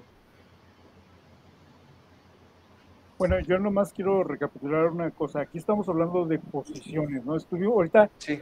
Ya, ya se envolvieron varias cosas. Hablamos ya hasta de cocheo y corebacks pero yo creo eh, de hombres, o sea, posición neta, neta, yo creo que eh, yo, yo sí creo que los Raiders están un poco mejor. Ahora, para que un, un receptor brille necesita un buen coreback, obviamente, ¿no? No vamos a menospreciar ni a Carr ni a Wilson, mucho menos a, Patrick. Este, creo que Herbert pues, ni se diga, ¿no? Yo creo que pasan por un gran momento todos, sobre todo ahorita Carr viene de una temporada que yo, y me atrevo a decirlo aquí en vivo, eh, no daba nada por los Riders la temporada pasada. Vi que se fue su se fue su head coach. Yo dije, no, Riders se va a asumir. O sea, Riders no va a dar nada, no Carr nada más. Y bueno, Carr se echó el hombro, el equipo al hombro y se fueron hasta playoffs. Entonces, eh, de verdad, subestimar ahorita a los Riders otra vez sería un error. Aparte, bueno, traen nuevo obviamente nuevo staff de cocheo y es muy interesante también lo que mencionaba ya yo, yo que decía que, bueno, va a traer un coordinador, este, un coordinador nuevo que, que con nuevas ideas, entonces a ver qué tanto explota sus receptores, ¿no? Con esa, eh, con esas opciones que tiene. Pero por posición, yo creo que sí quedamos bien. Ahora que ya si nos ponemos a analizar cocheo, corebacks y, y la eficacia, como lo menciona ya yo, que al salir eh, de, de, estas estrellas, tanto de Green Bay y de Kansas City, se fortalecen, yo creo que es muy cierto también. Entonces, tienen más opciones, tienen más ventajas y, este, ya no se centra tanto el juego en ellos. Ahora, tampoco me atrevería a decir quién es el receptor número uno, número dos, por lo menos en Kansas no. Este, yo creo que todavía hay que ver jugar a los muchachos, hay, que ver cómo se acoplan. Insisto, aquí a lo mejor al que veo con menos mmm, ventajas, por así decirlo, es a Wilson. Pero fuera de ahí, o sea, y tampoco Wilson no creo que se quede con los brazos cruzados. Insisto, también el coacheo va a hacer mucha diferencia aquí. Y creo que también para coaches, bueno, pues creo que tenemos de lo mejor o de lo mejor que hay en la liga. Entonces, eh, esa también, esa apuesta es importante. Y la química que hagan también, obviamente, es muy importante Mahomes con, con los nuevos receptores. Entonces, este, pues creo que también esos son factores que tenemos que, tomar en cuenta. Muy bien, eh, vamos a ver lo que dice eh, la gente. Dice Ernesto Montana, buenas noches amigos, ¿cómo estás Ernesto? Emilio Limón, respecto al ranking de receptores de Kansas City, los rankean en niveles inferiores debido a que los analistas consideran el error de haber dejado ir a Hill y desestiman la capacidad de los nuevos receptores. Creo que ese es un error que todo mundo se está yendo por ese lado y que no, lo han, no, no los han visto jugar. Eh, Tania Ramírez, los receptores de cargadores son líderes de, en drops de la liga. Emilio Limón, aquí, eh, aquí influiría eh, mucho la capacidad de Bienemi, Nagy y Reed en acoplarlos al estilo de Mahomes. Pienso que iremos escalando el ranking a lo largo, a lo largo de la temporada. Eso, eso lo, te doy toda la razón, Emilio. O sea, aquí digo, la, el cuerpo de receptores pues, es nuevo. El único, el único que, que, conoce el sistema es, es, este McCall Harman y ya, de receptores, los demás son nuevos, entre novatos y nuevas adquisiciones.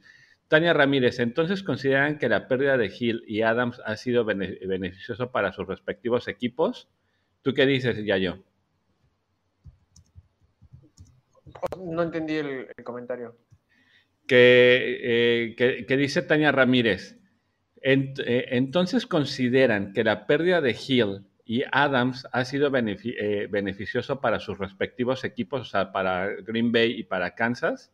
Ah, bueno, o sea, obviamente a, nadie le beneficia que tu mejor receptor salga del equipo.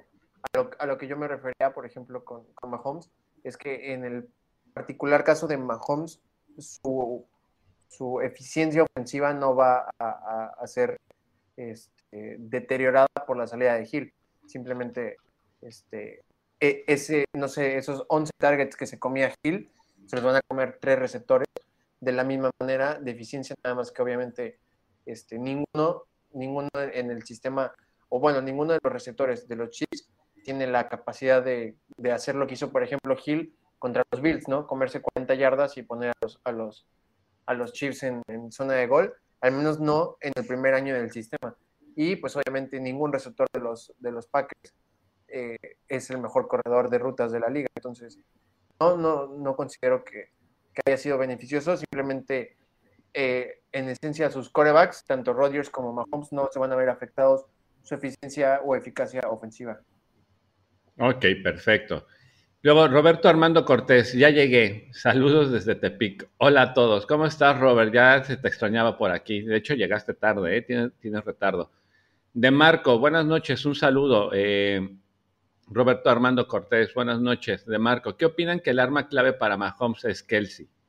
Para mí sí lo es. Sí, pues ahorita eh, con, con, lo que se está armando y con lo que conocemos, pues todo el mundo sabemos que el arma o el target preferido de, de, Mahomes es Kelsey, ¿no? Este, Yayo. Sí, sí. Pero, pero su ofensiva no se basa nada más en él. No, de hecho, de hecho uno de los mejores analistas de, receptores es Matt Harmon y él este, tiene una página que se llama Reception Perception y dice que es muy complicado analizar a Kelsey porque no, él no es un, jugador que tenga rutas establecidas. Él tiene las rutas option, se le llaman, que hace cuenta, eh, te dicen, eh, tú tienes poste, bandera, stop y, y, este, y escuadras. Entonces, quiere decir que Kelsey es muy inteligente porque él, de hecho, si ven, sus rutas, no, él, él no sale corriendo, él sale trotando, porque en el hueco en donde se clava la ofensiva es donde él desarrolla su ruta. Entonces, sí es la ruta principal, pero él no, no, no es la primera lectura de Mahomes. Entonces, eso es súper padre. Cuando tienes un receptor así inteligente, eh, te abre el mundo de posibilidades a los otros receptores. Claro, tú ibas a decir algo, Mike, ¿no? Bueno, nada más para puntualizar lo que hice ya yo, o sea, de hecho, este, precisamente decían que es, es muy difícil porque no tiene una ruta preestablecida. Entonces lee las defensivas y bueno, toma muchas veces los huecos o ataca precisamente eh, las debilidades de las defensivas. Entonces es, es complicadísimo marcar a Kelsey, ¿no? Y bueno, lo decían muchos analistas, lo decían muchos este, linebackers, que son los que tienen luego que cubrir a las alas cerradas, entonces es muy, realmente muy difícil leer a, este, o ver o esperar qué, va a correr Kelsey. Ok, fíjense, dice Leonardo Saldívar Rivera, de acuerdo con el chavo de Cachucha, pienso similar. ¿Cómo el chavo de Cachucha? Se llama Yayo Rocha. ¿No sabes quién está en esta casa en este momento, Leonardo? Es el famosísimo Yayo Rocha de eh, NFL a lo caribeño. Es uno de los mejores analistas a nivel nacional. Y bueno, y de ahí pasamos al departamento de running backs. En el, ranking que armamos en, en Freak NFL, quedó running backs y ahí fue, ahí yo eh, también entré en discusión con, todos los, los asistentes de, ese, de ese podcast. Es running backs quedó Broncos, eh, Cargadores, Kansas City, los Chiefs, y en cuarto lugar, Raiders. Pero yo lo que argumentaba ayer era el de eh, los tres equipos dependen de un solo, de un solo hombre. O sea, eh, Broncos depende de, Williams, eh, cargadores de Eckler, Raiders de este Jacob. Y nosotros no tenemos un running back uno definido. O sea, tenemos, nuestro backfield es, es un abanico de, de, jugadores. O sea, tenemos e, esa variedad que que incluso en un partido podemos ver a los cuatro, a los cuatro corredores corriendo diferentes cosas, ¿no? Y creo yo que eso a nosotros nos da un poquito de, ventaja sobre los demás. Pero no aceptaron mi argumento ya yo, pero tú dinos cómo ves eso. ¿Estoy muy equivocado? No, me, gusta, digo, al final del día siempre, siempre queremos ver a, tipos como Derrick Henry, ¿no? Dominando su propio equipo pero a mí me gusta mucho cuando hay comités, eh, libera espacio, pero sí lo, yo sí creo que los, los, los, Broncos están arriba de, de, los, de los tres equipos de la división, porque Javonte y Melvin se dividen literalmente a la mitad los acarreos, los targets y los, este, los toques del equipo, porque de hecho Javonte es el que sale perdiendo, porque Javonte tiene este, 49% de los acarreos del equipo, eh, con 48% de los toques y 50% de los, de los snaps en pase. Entonces, este, este, literal, literalmente a mí me gusta eso, que, que Yabonte y, y, Melvin Gordon tienen un comité de corredores y que bueno, Yabonte es uno de los mejores corredores jóvenes de, la liga y el que más breaking tackles tiene en toda la liga, entonces eso me, me encanta. Después de ellos, sí lo pensaría entre, entre Eckler y los Chips, porque Eckler eh, lo que no me gusta es que eh, como corredor natural es mal corredor. Eh, es el mejor corredor receptor de la liga, pero bueno, el segundo mejor, pero como corredor natural no es muy bueno. No sabe correr entre tackles y eso pues, al final del día no es bueno y por eso le trajeron a Isaiah Spiller.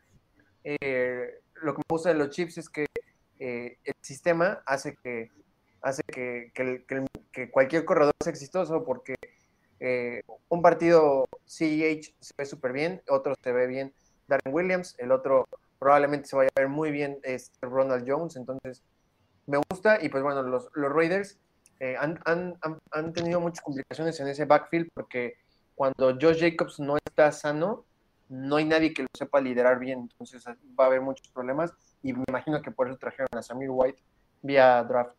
Ah, me gusta, me quedo así, este, eh, los Broncos arriba y eh, después un debate por quién es el dos y ya después, este, en, en último los Raiders. A los Raiders, perfecto.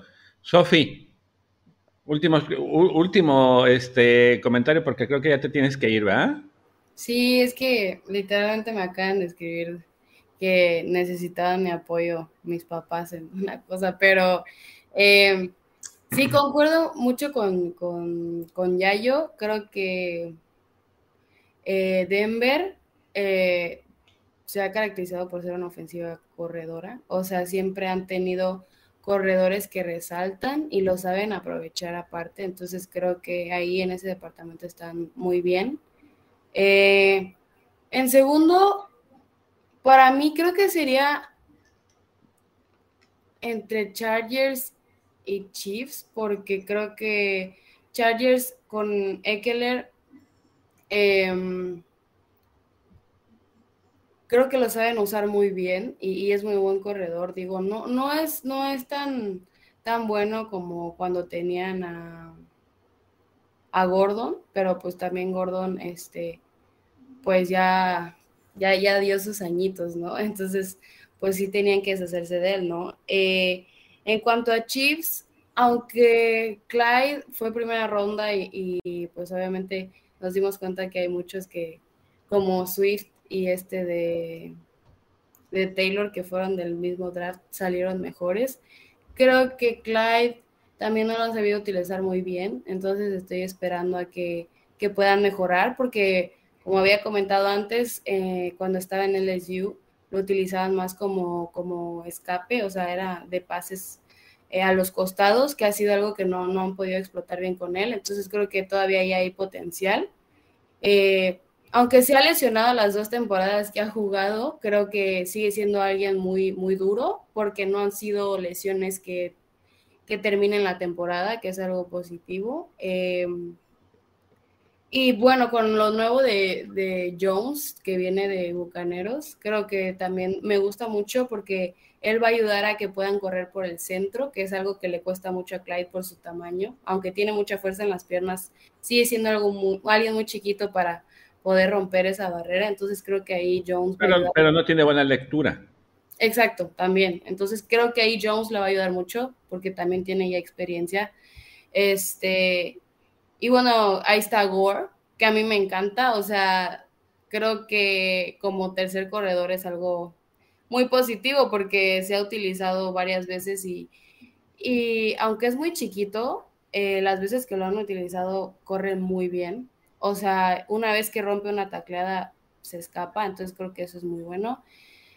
Y eh, Raiders, la verdad es que lo único que los rescata es este Jacobs, que es muy bueno pero creo que tampoco puedes depender tanto de, un solo corredor. Entonces creo que ahí es lo que les falla a los Raiders. Y pues sí, tendría que despedirme acá, pero pues la verdad fue un gusto estar aquí con ustedes. Espero que ya yo pueda regresar otro día.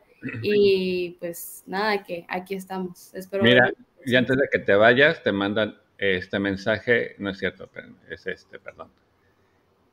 Emilio Limón, saludos, bendiciones, Sofi, éxito en todo lo que hagas. Buenas noches, tengas a los, al lado de, los tuyos, Go Chips. Gracias, y pues espero terminen muy bien el programa y los veo la próxima semana. Nos vemos la próxima semana, Sofi, te mando un abrazo. Igualmente. Saludos a tus papis. Abrazos, cuídate. Y bueno, Go Chips, aunque todavía no lo han hecho. todavía no terminamos, pero Go Chips. Cuídate. Igual, bye. Eh, Mike, pues seguimos con, en, la parte de running backs. Ah, bueno, yo creo que sí, aquí sí también hay una diferencia muy clara y ahora sí no estoy de acuerdo contigo, Reynel. Yo creo que en verdad aquí Denver se lo lleva fácil y tranquilamente.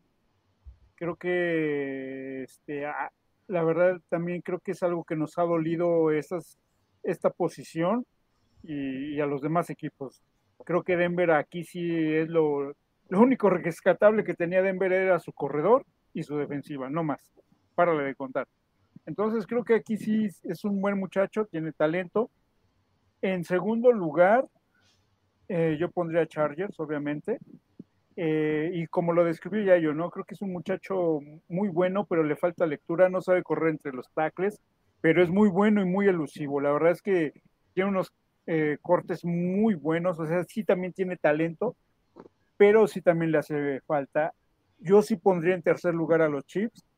¿Por qué? Porque no acabamos de dar ese estirón. Yo creo que sí nos hace falta definir un corredor, sobre todo yo creo que no, no, le hemos dado en el clavo. Yo creo que todavía seguimos experimentando si, si queremos un corredor ágil, si queremos un corredor por fuera de los tackles, si queremos este para sweeps, o sea, jet sweep, o sea, todavía como que no sabemos por dónde, ¿no? Y por eso tenemos tantas opciones. No digo que seamos malos, porque de hecho por eso se, se trajeron corredores, hasta Pacheco por ahí también se ve interesante esta propuesta, pero sí nos ha faltado, sobre todo de mm, yo siento que sí nos ha quedado de ver. Yo siento que este debe ser la temporada que demuestre por qué fue primera selección, por qué viene de un equipo campeón, y si no, pues entonces sí tendremos que buscar otras opciones. Creo que firmar otra vez a McKinnon fue algo excelente. Claro. O sea, se está consolidando otra vez los running backs, pero, o sea, eh, la competencia debe ser muy fuerte y muy reñida. Pero insisto, esta es para mí la última temporada para Hiler, que tiene que demostrar por qué es por qué ser titular, porque de hecho si se fijan en el último, los últimos partidos contra Bengals, de, hecho McKinnon y él se alternaron, o sea, y me gustó más cómo se veía McKinnon que Hiler, ¿no? Ahora tenemos a Gore y que Gore es puro poder, entonces también hay, eso también hay que aprovecharlo o también a, los nuevos. Entonces, creo que la posición es muy interesante, pero insisto, como que no sean, como que creo que no le dan tanta prioridad al, corredor, entonces creo que también no pesa tanto a la ofensiva. Necesitamos correr más, necesitamos empujar más, tenemos la línea, tenemos, o sea, sería también menos presión para Mahomes, entonces necesitamos un corredor realmente que empiece a destacar, que la defensa se empiece a preocupar por, porque, ah, mira, estás también en el corredor, también corren. Entonces, bueno, esa parte sí nos ha dolido y yo creo que sí, sí estamos en el, tercer, en el tercer lugar. Y eso no pongo en el cuarto porque tenemos mucha variedad. Los Raiders nada más tienen a un, este, a un corredor que es bueno, lo considero muy bueno el Jacobs, muy rápido, también ágil, pero insisto, dependen mucho de él. O sea, en cuanto lo logran parar, ya lo leen bien, se acabó Raiders en la corrida. Oscar. También concuerdo con que Denver es el, equipo número uno en corredores de, la división. Este, creo que Kansas sí le podría pelear a Chargers el, puesto número dos. Eckler es buenísimo contra los jefes, siempre nos da unos juegazos, la verdad, pero fuera de ahí sí se me hace que es un poquito inconsistente y sobre todo se lesiona mucho. Y, pues en, cuarto pondría a, Raiders. Pero sí, pues tocando el tema de, Kansas, para mí, a mi gusto, por cómo cerró la temporada, el corredor número uno tendría que ser McKinnon. Este, con Bills dio un juegazo, de hecho, el drive del Gane, todo, todo fue darle la bola a McKinnon, a McKinnon, a McKinnon y los arrastró, ¿verdad? Este, al principio de la temporada no le estaban dando mucha bola, de hecho casi lo, utilizaban más como pase escape que como corredor, porque estaba Clyde, Clyde Edwards, pero la verdad para mí me encantó cómo jugó, también Gore me gustó, aunque me sigue gustando más McKinnon. Y a Ronald Jones, pues lo trajeron por el poder, es más, más grande para correr por el centro. Y el pollo lo mencionaba hace unos programas también atrás. Para él puede ser la gran campanada el, firmar a, a Pacheco, que es uno de los prospectos más grandes que tiene Kansas para él, ¿verdad? Lo, mencionaba. Él se ha visto los entrenamientos y se han visto los highlights y, y sí se ve que es un corredor muy, muy bueno y sobre todo que no tenía línea ofensiva, ¿verdad? Entonces, yo sí pondría a Kansas en número dos. Y algo que mencionaba Mike, la variedad de corredores que tenemos, porque tenemos corredores de poder y corredores para agarrar la pelota, entonces para, para, para cachar. Entonces, eso, eso me gusta bastante. Ok, entonces nos quedamos en, la posición número 3. ¿Les late? Sí, a mí me gusta. Eh, y justamente lo mismo que dijeron, o sea, eh, lo, los, los, los Raiders a lo mejor no son el 3 porque eh, los partidos que se ha lesionado Jacobs, eh, no hay juego terrestre, o sea, no existe juego terrestre en Las Vegas.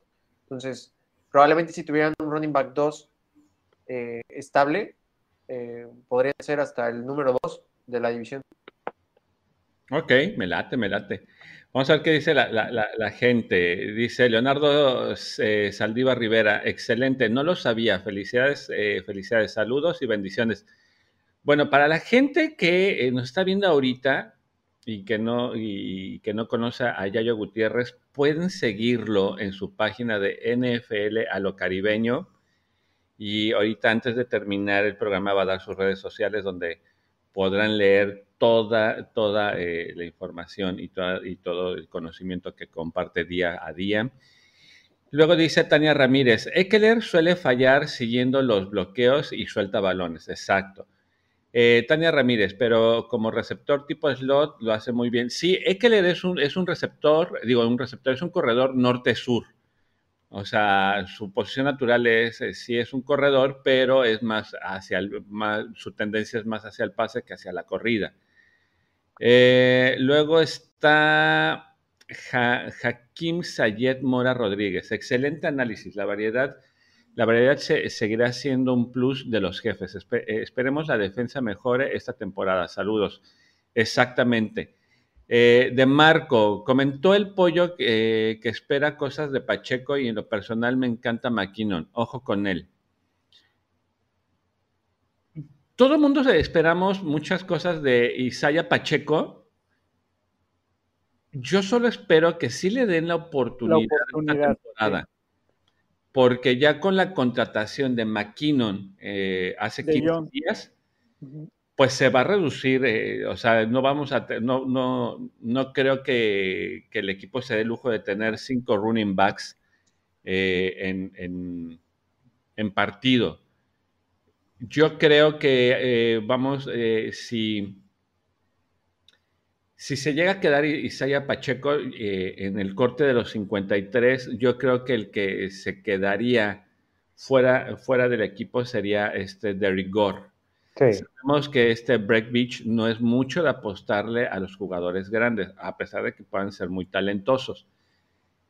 Entonces, eh, de hecho, con el pollo yo platicaba esa posibilidad de dejamos a Isaiah Pacheco eh, dentro, de, dentro del equipo titular y a Derrick, eh, y a Derrick Gore lo metes al, practice squad para prevenir cualquier lesión de cualquier corredor que tengas en el, equipo titular. Si dejamos a Isaiah Pacheco en el practice squad, es más fácil que nos lo roben, nos lo robe otro equipo. Pero si tú metes a un Derrick Gore al practice squad, estás asegurando su permanencia dentro del equipo y ante cualquier lesión, ante cualquier situación, puedes estar jugando eh, eh, de, sacarlo de la practice squad y volverlo a meter, de sacarlo y meterlo. No sé qué tan loco pueda estar Yayo. ¿Tú qué dices? A mí me gusta. Al final del día, este, digo, hay mucha profundidad en la posición de corredor en Kansas y lo más, o sea, es más probable que el que sea cortado es el que sea más grande o el que cueste más dinero. Entonces, eh, eh, el hecho de que hayan traído a Isaiah Pacheco me, me hace sentido que aparte de que va a jugar poco, porque eh, en sí los Chiefs no son un equipo corredor terrestre, el que sea el running back 4 lo limita a que 2, 3 acarreos por juego. Entonces, igual, o sea, eh, yo digo, a mí me gusta mucho desde colegial, pero he visto que muchos seguidores de los, de los Chiefs esperan de él una temporada de 600, 700 yardas y la verdad es que no va a pasar porque no hay volumen. O sea, no, no, no es, es improbable el volumen en una ofensiva en la que se hace el running back 4 de primera instancia. Entonces, es complicado. Y aunque sea el running back 2, también es complicado tener 600 yardas. Entonces, este, va a ser difícil, pero yo, yo veo más factible eso que, que en el practice squad se meta Gore y que en cualquier momento en alguna lesión lo puedan sacar del practice squad que, meta, que meter a Pacheco, porque como está en un rookie contract, no es fácil que alguien te lo robe. Sí, yo, yo creo que esa podría ser la apuesta ¿eh? eh ante la, la, contratación de, de George McGinnon. Yo creo que Gore va a estar flotando eh, ahí en, la practice squad. Hay algo de, Pacheco que, que él cuenta cuando lo, seleccionan, que, que creo que fue el coach de, corredores, le dice antes del draft, te vamos a seleccionar. Y, y sí lo seleccionaron, entonces eso quiere decir que ya estaba muy bien escauteado desde, desde antes y no fue como que la sobra de la sobra de la sobra, ¿verdad?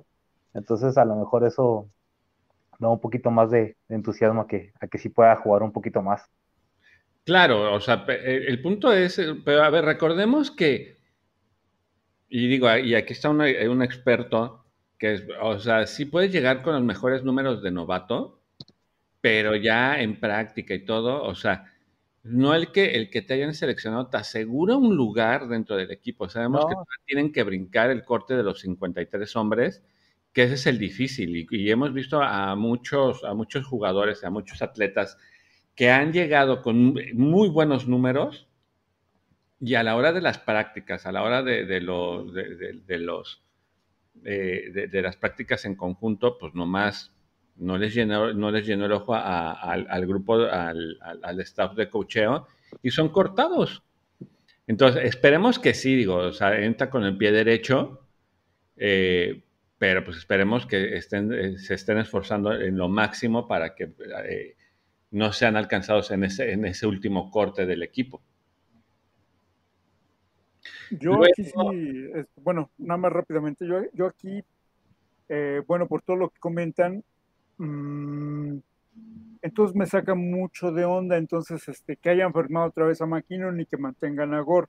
O sea, si a este muchacho, este, a Pacheco ya lo habían visto y ya lo han, este, ya lo venían siguiendo, entonces, eh, yo siento que es más que nada ahorita ponerle mucha pues, presión a, a porque yo creo que aquí recae todo en, en Clyde de que, mira, pues te ponen las pilas porque hay gente innovata que viene aquí atrás, ¿no? Entonces, yo creo que, ah, bueno, pensando como Reed, eh, que es muy conservador y todo eso, que a lo mejor Hilaire, o sea, va a continuar siendo el titular, a lo mejor eh, de dos, este, este muchacho Jones de, Tampa, que era de Tampa, y en la posición tres, ahí sí, no sé si a Maquino, no sé si a Gore, no sé si a Pacheco, pero la cuestión es que yo creo que esa es la, es la, la, idea, ¿no? O sea, es, es hacerlo muy competitivo y ver también ya que quiere jugar Kansas con un corredor, ¿no? Porque, insisto, Hiler eh, ha tenido muchas lesiones y ha sido, porque es joven, las ha sacado adelante. ¿eh? Yo creo que una lesión a las que ha sufrido a los 30 años los termina, ¿no? Entonces yo creo que, insisto, esta debe ser la oportunidad de Hiler para demostrar y si no, pues yo creo que empiezan a darle oportunidad a, los demás y ojo, me sigue sonando raro eso porque, insisto, si Gore y McKinnon los vuelven a firmar, entonces, este, insisto, está algo extraño. Como dices, Reina, ojalá le den la oportunidad a Pacheco. Y si se la van a dar, pues entonces que entre en el número 4, en el número 3, ¿no? Entonces, a ver cómo queda la, la posición. Exacto. Y vamos a entrar, pues ya, a la posición estelar, corebacks ya, aquí también ya, ya sabemos cómo quedó el, ranking. Número uno, Kansas City. Número dos, Cargadores. Número tres, eh, Broncos. Y número cuatro, Raiders. ¿Cómo ves, este Yayo? Bien, creí que iba a debatir para poner a Herbert arriba de Wilson, pero sí, así, así, así como está, así lo dejo. Sí, claro, sabemos que ya el tío Wilson ya ya, ya medio le cascabelea el motor. Sí, aparte, este, eh, el talento de Herbert es increíble. O sea, en su segunda temporada quedó, con, quedó a 200 yardas de, de 100 yardas de Tom Brady como el líder del, del, NFL en su segunda temporada. Y no, o sea, Herbert es top 8 de la liga. Y, y, y, algo que salió ahí en, en, en, en la conversación es, Herbert esa temporada tiene que salir hecho un monstruo. Sí, o sea, de, hecho, de hecho me parece curioso porque eh, apenas eh, mi amigo de NFL Spain hizo una publicación sobre Make or Break, eh, de ver quién hace su, breakout year.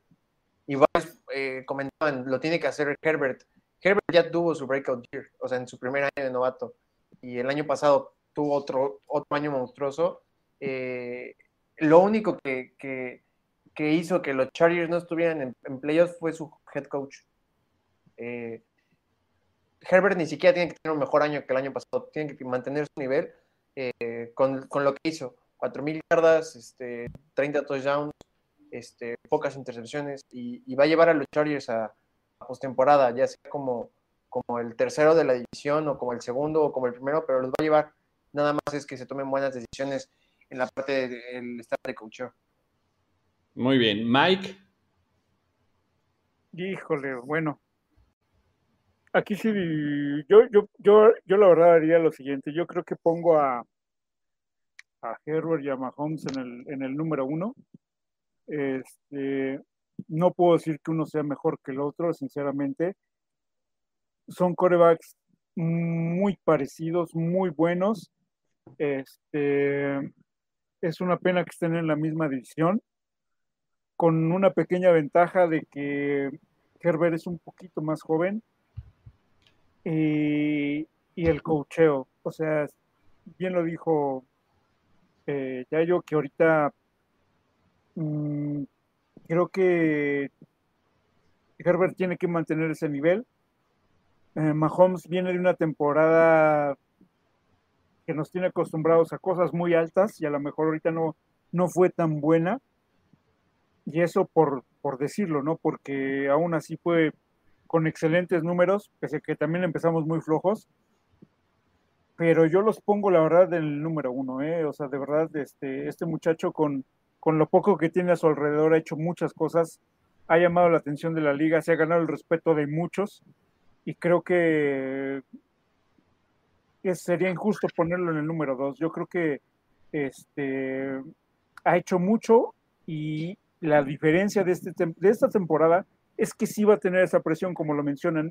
Ahora sí tiene reflectores y ahora sí está obligado a ganar. Habrá que ver cómo maneja esa presión y habrá que ver cómo con estos, eh, estos nuevos jugadores que ahora tiene, cómo, cómo se posiciona, ¿no? También con mejor defensa, insisto, los coaches no me agradan, creo que no son los idóneos, siento que ahí están dos, tres escalones abajo en la división, pero este, este muchacho tiene un talento enorme, yo los pongo al mismo nivel, uno. Eh, Carr y Wilson al último, ¿no? Y eso, bueno, porque ya está viejo, ¿no? No, no tanto que le cascabele el motor, pero sí ya tiene sus años, entonces eso es un factor importante, ¿no? Nada más. Oscar. Híjola, no, yo sí estoy de acuerdo contigo, no. Para mí sí está Mahomes arriba de Herbert. Sí es muy bueno Herbert, pero pues no, no tiene playoff, no tiene un anillo de Super Bowl. Este, no tiene una temporada de más de 50 pases de anotación y de 5.000 yardas. Entonces, para mí sí Mahomes se, se roba el, puesto número uno, seguido de Herbert, Wilson y, y Carr. Para mí Wilson puede tener un repunte porque también ya tenía sus, sus líos con, con, con, el coach, entonces a lo mejor puede tener una buena temporada. Pero sí, sí, para mí sí Mahomes está encima de Herbert todavía. Bueno, sí, te digo, y bueno, la ventaja es que pues quieres o no, todavía, pues es, es, esta es la, la, importante, sobre todo que, te digo, Herbert ha hecho mucho con muy poco. Y bueno, Mahomes ha estado cobijado desde que llegó, ¿no? desde Alex Smith y, y, bueno, con un staff de cocheo pues, que ya lo quisieran muchos, ¿no? Insisto. Pero en receptores yo creo que estábamos parejos, si no es que tenía mejores receptores, este, Chargers, por ejemplo. Entonces, pues a mí no se me hace tan... Yo creo que no, porque Mahomes llegando a la liga, Hill ya era top 10 y, y, Herbert es el que hace a Mike Williams un top 15. Mike Williams hasta su tercer año tuvo su breakout, que fue el primero de, de, Herbert. Además, si recordamos, Herbert entró de emergencia de una pinchada de, pecho, o sea, ni siquiera estaba pensado que él iniciara. Eh, y él sí no tuvo nada de, de, o sea, de, de arropamiento, de, de, nada. De Él fue a jugar.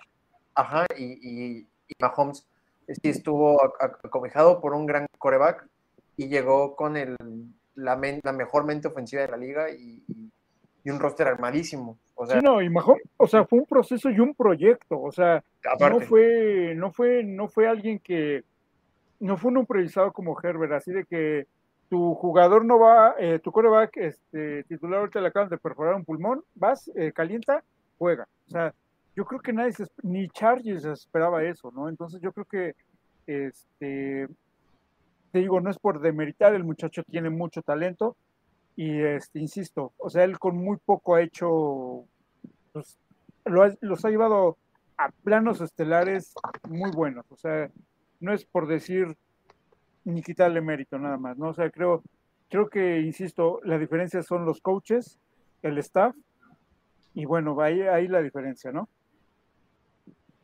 Y luego, bueno, entonces, ah, espérenme, déjenme ver qué dicen, porque ahí hay un, comentario nuevo.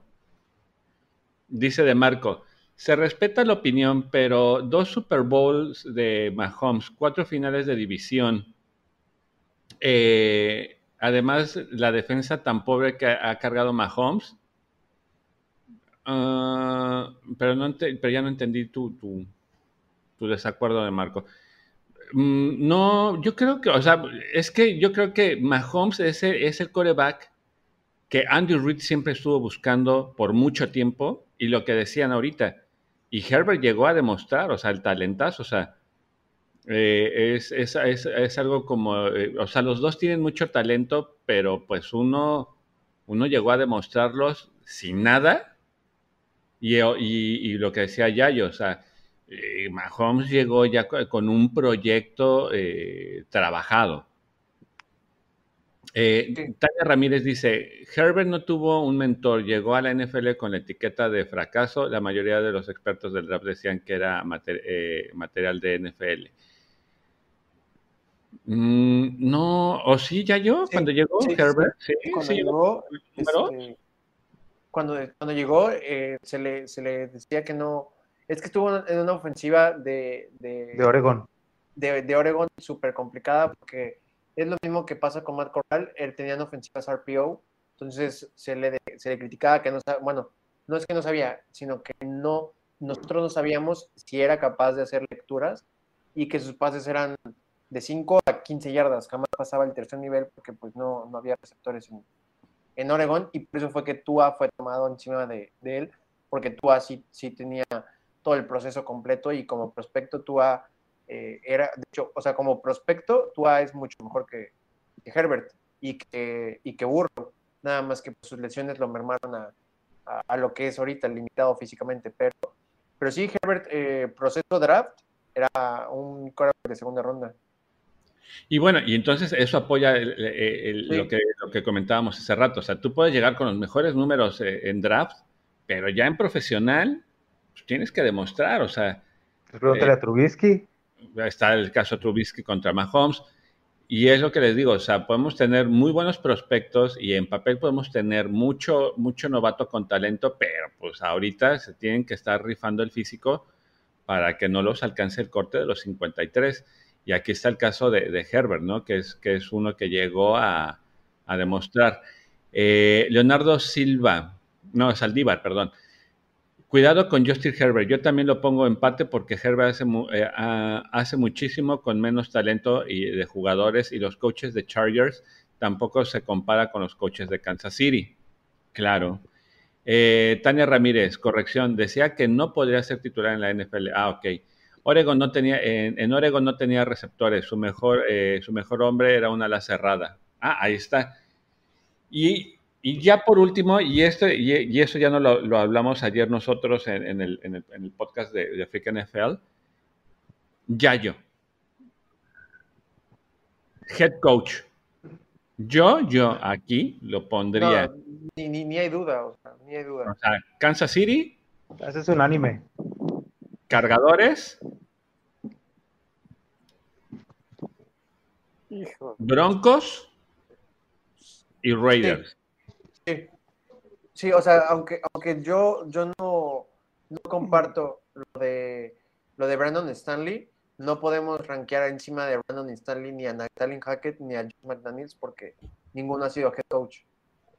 O sea, por eso, bajo esa lógica no podemos ponerlos. Aparte que Josh McDaniels es un asco haciendo play callings y Nathaniel Hackett nunca ha hecho play callings porque como coordinador ofensivo él no, él no ha tenido el trabajo de play calling. Era Matt LaFleur, entonces eh, es difícil rankearlos encima de Brandon Stanley, aunque Brandon no me, no me guste su play calling, porque pues no han sido head coaches y no han tenido un trabajo más allá de, de, llamar jugadas, uno, y el otro el que como, como play caller es malísimo, Josh McDaniels. Entonces, sí, sí, concuerdo. Mike. Bueno, aquí sí, indudablemente estamos, tenemos un staff superior en, en ese sentido. Creo que aquí hay mucha diferencia y se nota. Creo que, bueno, todo el mundo hace un referente a Andy Reid en todos los equipos, todos los aficionados. Y, y, creo que esa es una gran ventaja que tenemos, porque la parte de explotar, o sea, el único granito de error que tenemos por ahí es bien en mí. Yo creo que ese es un punto muy importante e interesante hasta para otros, otros podcasts, porque a lo mejor ahí hay muchos rumores, hay muchas cosas, hay muchas teorías. Este, yo insisto, a mí se me hace todavía muy raro eh, esta, esta cuestión de bien mí, pero bueno, este, yo creo que nuestro staff es de los mejores de la liga. Muchos equipos creo que serían, tendrían otra cara si tuvieran a nuestros coaches. Entonces yo creo que debemos de, de valorar nuestro coacheo y, la calidad de personas que son, ¿no? Y ellos lo dicen, Mahomes lo dice, sí, bueno, indudablemente ah, se ha referido a ellos como los mejores. Bueno, insisto, todavía este, Gil habla maravillas de ellos, entonces, bueno, pues habla del nivel que tenemos, ¿no? Yo creo que esa es una marcada diferencia y pues ahora sí que de ahí, como bien lo menciona ya yo, pues también no puedes mencionar alguien que no ha sido head coach y que también hace muy malas llamadas y insisto, no sé qué tan bueno haya sido para Riders este, este nuevo head coach, pero bueno, hay, que, hay que esperar, hay que verlos. creo que pues así está el, ranking como, como ahorita lo mencionas, este Reynel, entonces creo que con eso sí, sí me quedo. Oscar, ¿cómo lo ves? Sí, pues Andy Reid está por encima de todos y, ya después muchos escalones abajo los, los demás. Es, pues yo creo que junto con Belichick es mejor, los mejores coaches que hay en la liga, ni siquiera la división en la liga. Entonces ese puesto sí está robado por mucho. Muy bien, vamos a ver qué dice la gente, espérenme. Uh... Dice Tania Ramírez, también se le, bueno, hablando de, Herbert, también se le criticaba mucho por la personalidad, por lo introvertido que es, que no se ganaría el vestidor. Eh, Tania Ramírez, Stanley y solo podría ponerse por encima de Denver y Raiders por el tiempo, pero en capacidad no sé.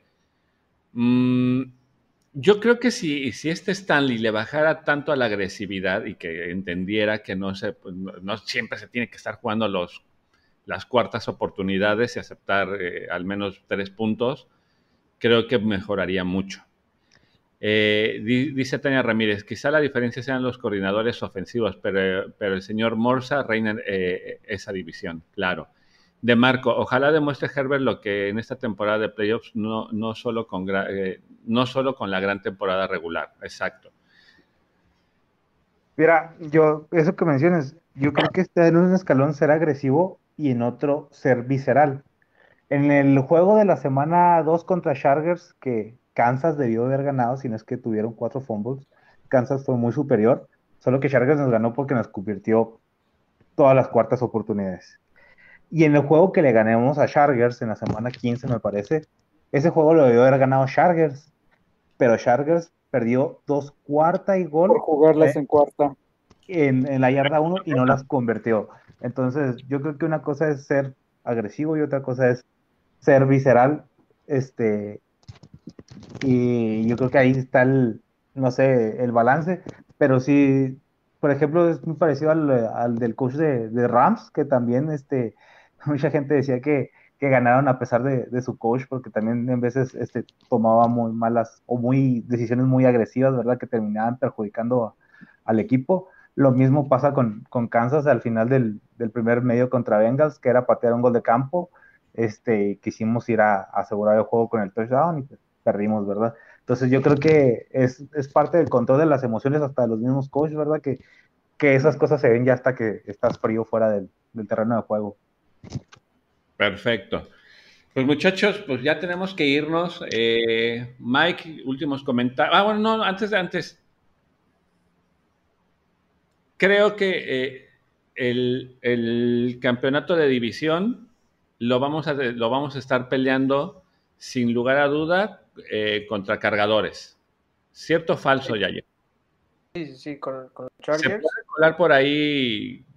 Denver, tal vez. Denver sí, tienen una gran temporada, pero, pero creo que sí, la, pelea de los, de lo, de la división, aparte creo que la pelea de la división se va a, no como en, como en todos los años, sino esta vez sí se va a extender hasta las últimas dos semanas.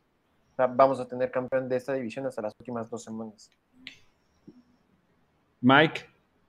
Completamente de acuerdo. Así como lo dijo Yayo, en las últimas dos semanas vamos a ver quién, quién gana la división y estoy seguro que va a ser entre nosotros, Chargers y abajito Riders. ¿eh? Ah, ¿tú solo das a Riders, eh, a, digo, a Raiders en lugar de Broncos? Sí. Ok. Oscar. Sí, el que gane la división va a ganar la conferencia, a mi gusto. Este, Ay, tan así. Sí, yo, sí, sí, yo, sí, yo sí creo y, y califican los, los tres. No, es que si ya, si ya, es que si ya nos vamos a conferencia, digo, está Bills, está Bengals, que no mucho la apuestan. Y ¿quién más sería Bills? Los Ravens. Ravens. este, los Titans que, que, perdieron a AJ Brown nada más, pero en realidad lo hicieron muy bien en el draft. Este, sí, el, el, caballo negro puede ser Colts a lo mejor por Sí, tal vez. O sea, no para ganar la, conferencia, pero sí. Sí, para la pelea. Muy importante en, los playoffs. Sí, no, yo por eso no me meto eh, eh, ya en la parte de, conferencia porque sí está muy reñido. División la podemos tener un poquito más fácil. Ya en su momento estaremos discutiendo la conferencia. Eh, ya vamos por los últimos, por los últimos, por los últimos. Eh, Tania Ramírez. Y esas cuartas no, eh, no logradas fueron con la, misma jugada. Ese error ya no lo cometieron contra Raiders, pero quizá fue porque Herbert no, escuchaba las jugadas que le mandaban. Yo creo que sí. Emilio Limón, Kansas City tiene de los calendarios más duros de toda la liga. Aún así, tengo completa confianza en los jefes. Una, serán nuevamente campeones de la división. Claro, yo, fíjense que algo que sí lo puedo decir, eh, a pesar de que tenemos un, calendario difícil, eh, no pierdo la fe. ¿eh? Yo creo que este puede ser, puede ser otro año más de, postemporada y en una de esas nos volvemos a regresar el Lamar Hunt a casa y volvemos a traer un Vince Lombardi esta temporada. ¿eh? ¿Tú, cómo ves, ¿Tú cómo nos ves, Yayo? ¿Sí crees que, tengamos e, esa, esa, gran oportunidad de, eh, de, regresar un Vince Lombardi al Arrowhead? Sí, sí, sin duda. Eh, yo como lo dije, o sea, Kansas es mejor equipo que el año pasado y si el año pasado les alcanzó para la final, en teoría les debería alcanzar para otra final de conferencia. Este, y checando tienen el sexto calendario más difícil del NFL. Les va a ser un muy buen reto. Igual, eh, o sea, obviamente, primera derrota va, va a empezar los comentarios de que la dinastía y todo eso, de que falta Tyreek Hill, pero es lo, es lo mejor. De hecho, lo mejor que le puede pasar a Kansas es perder en las primeras semanas. Es lo mejor que le puede pasar. Sí, yo, yo, yo digo lo mismo. Mike.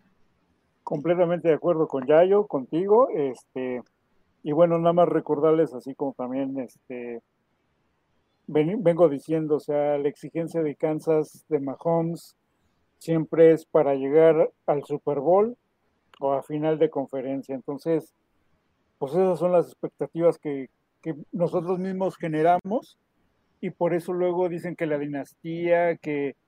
Y vamos, ya vivimos en una NFL tan competitiva que mantener esos niveles y esos estándares es muy difícil, ¿no?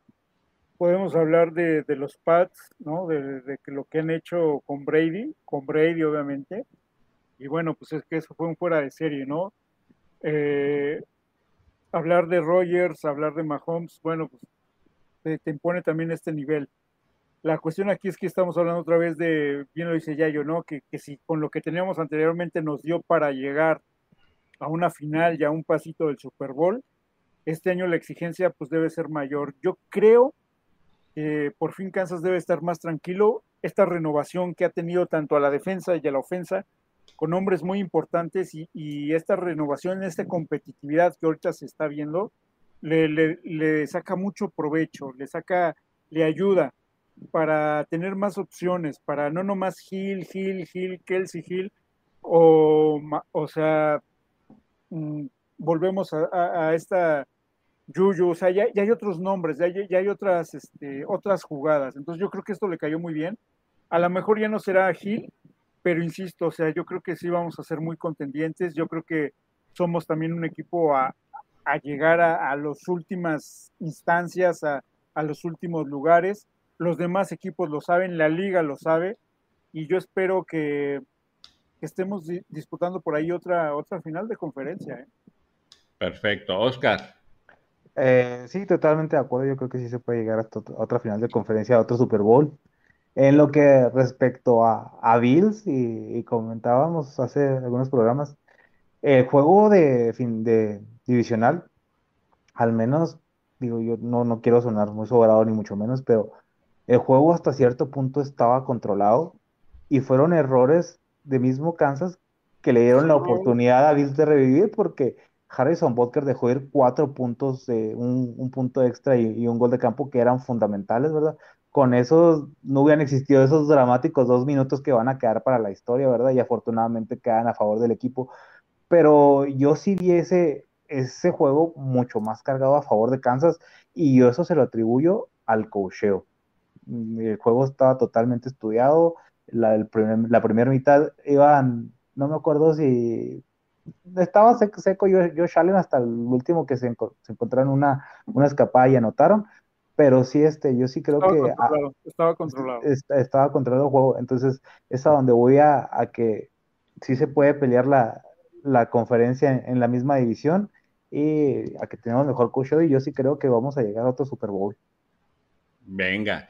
Fíjense, De Marco dice, claro, tenemos al mago Mahomes para conseguir por lo menos dos Super Bowls más. Leonardo Saldívar, de acuerdo con ustedes, pero acuérdense que ahora la liga está muy competitiva. Ya ven, eh, a los Bengals se colaron hasta el Super Bowl y ganándole los dos juegos a los mejores equipos, o sea, Kansas City, exacto. Y Emilio Limón dice, muchas gracias estimados Reinel, Mike, Yayo y Oscar. Bendiciones a sus hogares. Salud, saludos querida tribu, Go Chips. Mike, tu despedida. Pues bueno, chicos, como todavía lo dice Oscar, este, ese partido, esos últimos dos partidos contra Bills, contra Bengals, eh, por ejemplo, todavía Mahomes ha declarado eso, eh, está así por ahí unos dos, tres semanas, que ha aprendido mucha, mucho de esa derrota, que fue el peor partido que él ha jugado, él así lo considera.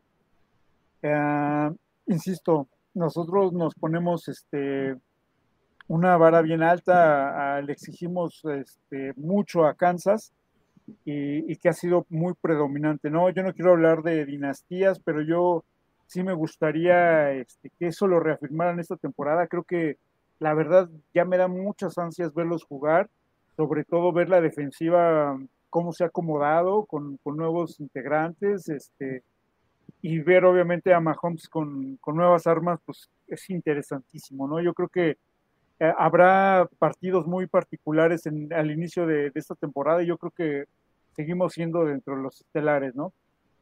Perfecto. Oscar, tu despedida. Eh, totalmente de acuerdo con, con Mike, este, ya con ansias de que empiece la, la temporada, este, y sí, pues yo creo que concordamos en, en todo, en muchos aspectos aquí de los jefes y esperar este tener un, nuevo Vince Lombardi. Y, sí, sí, ¿por qué no? Pues yo, yo sí le veo a Mahomes y a, y a Reed este, unos dos anillos más. Perfecto. Y pues yo eh, agradecerte, amigo Yayo Rocha, muchas gracias por estar ah, aquí. Un gustazo. Eh, no, muchas gracias. Créeme, créeme, ando, ando fanseando contigo porque para la gente que, que, que, no conoce más o menos la historia, que yo tengo muy poco que conocía a Yayo, yo a Yayo lo conocí ahora en, este draft. Eh, para mí ha sido un maestro, es un, pequeño gran maestro. Me impresionó su, su, capacidad de análisis, de manejar tantos datos. Y te lo digo sinceramente, amigo, después de los Avengers, que fueron mis últimos superhéroes, estás tú. Estás tú. Eh, eres un gran ser humano. Créeme que eres un gran ser humano al grado de que mi familia es fan de ti y de tu familia. Y me da gusto, a mí no sabes, me da gusto conocer seres humanos como tú, que nos enseñas muchas cosas y que compartes tu conocimiento y que la gente que, nos está viendo ahorita, estas 10 personas que nos están viendo, corran a NFL a lo caribeño, denle like, síganlo, van a ver que es un expertazo en fantasy, en colegial, en fútbol nacional y en la NFL. No, y se nota, ¿eh? Se nota, se nota la verdad. Entonces, muchas gracias ¿eh? por, el espacio, por estar aquí. Siempre es, siempre es un gusto eh, platicar de fútbol americano, pero más cuando te lo pasas padre y cuando lo haces de, forma tan, tan, amena y, también a, todas las personas que comentan, porque al final del día el, contenido es para ustedes y, el, que, el que comenten y que, interactúen con, nosotros es lo mejor, porque así se genera mejor contenido y, podemos traerles cosas más padres y, no dejen de seguir a, su equipo en, la temporada baja, que es cuando, cuando más lo necesitan sus equipos. Oye, Yayo, ¿dónde te pueden seguir?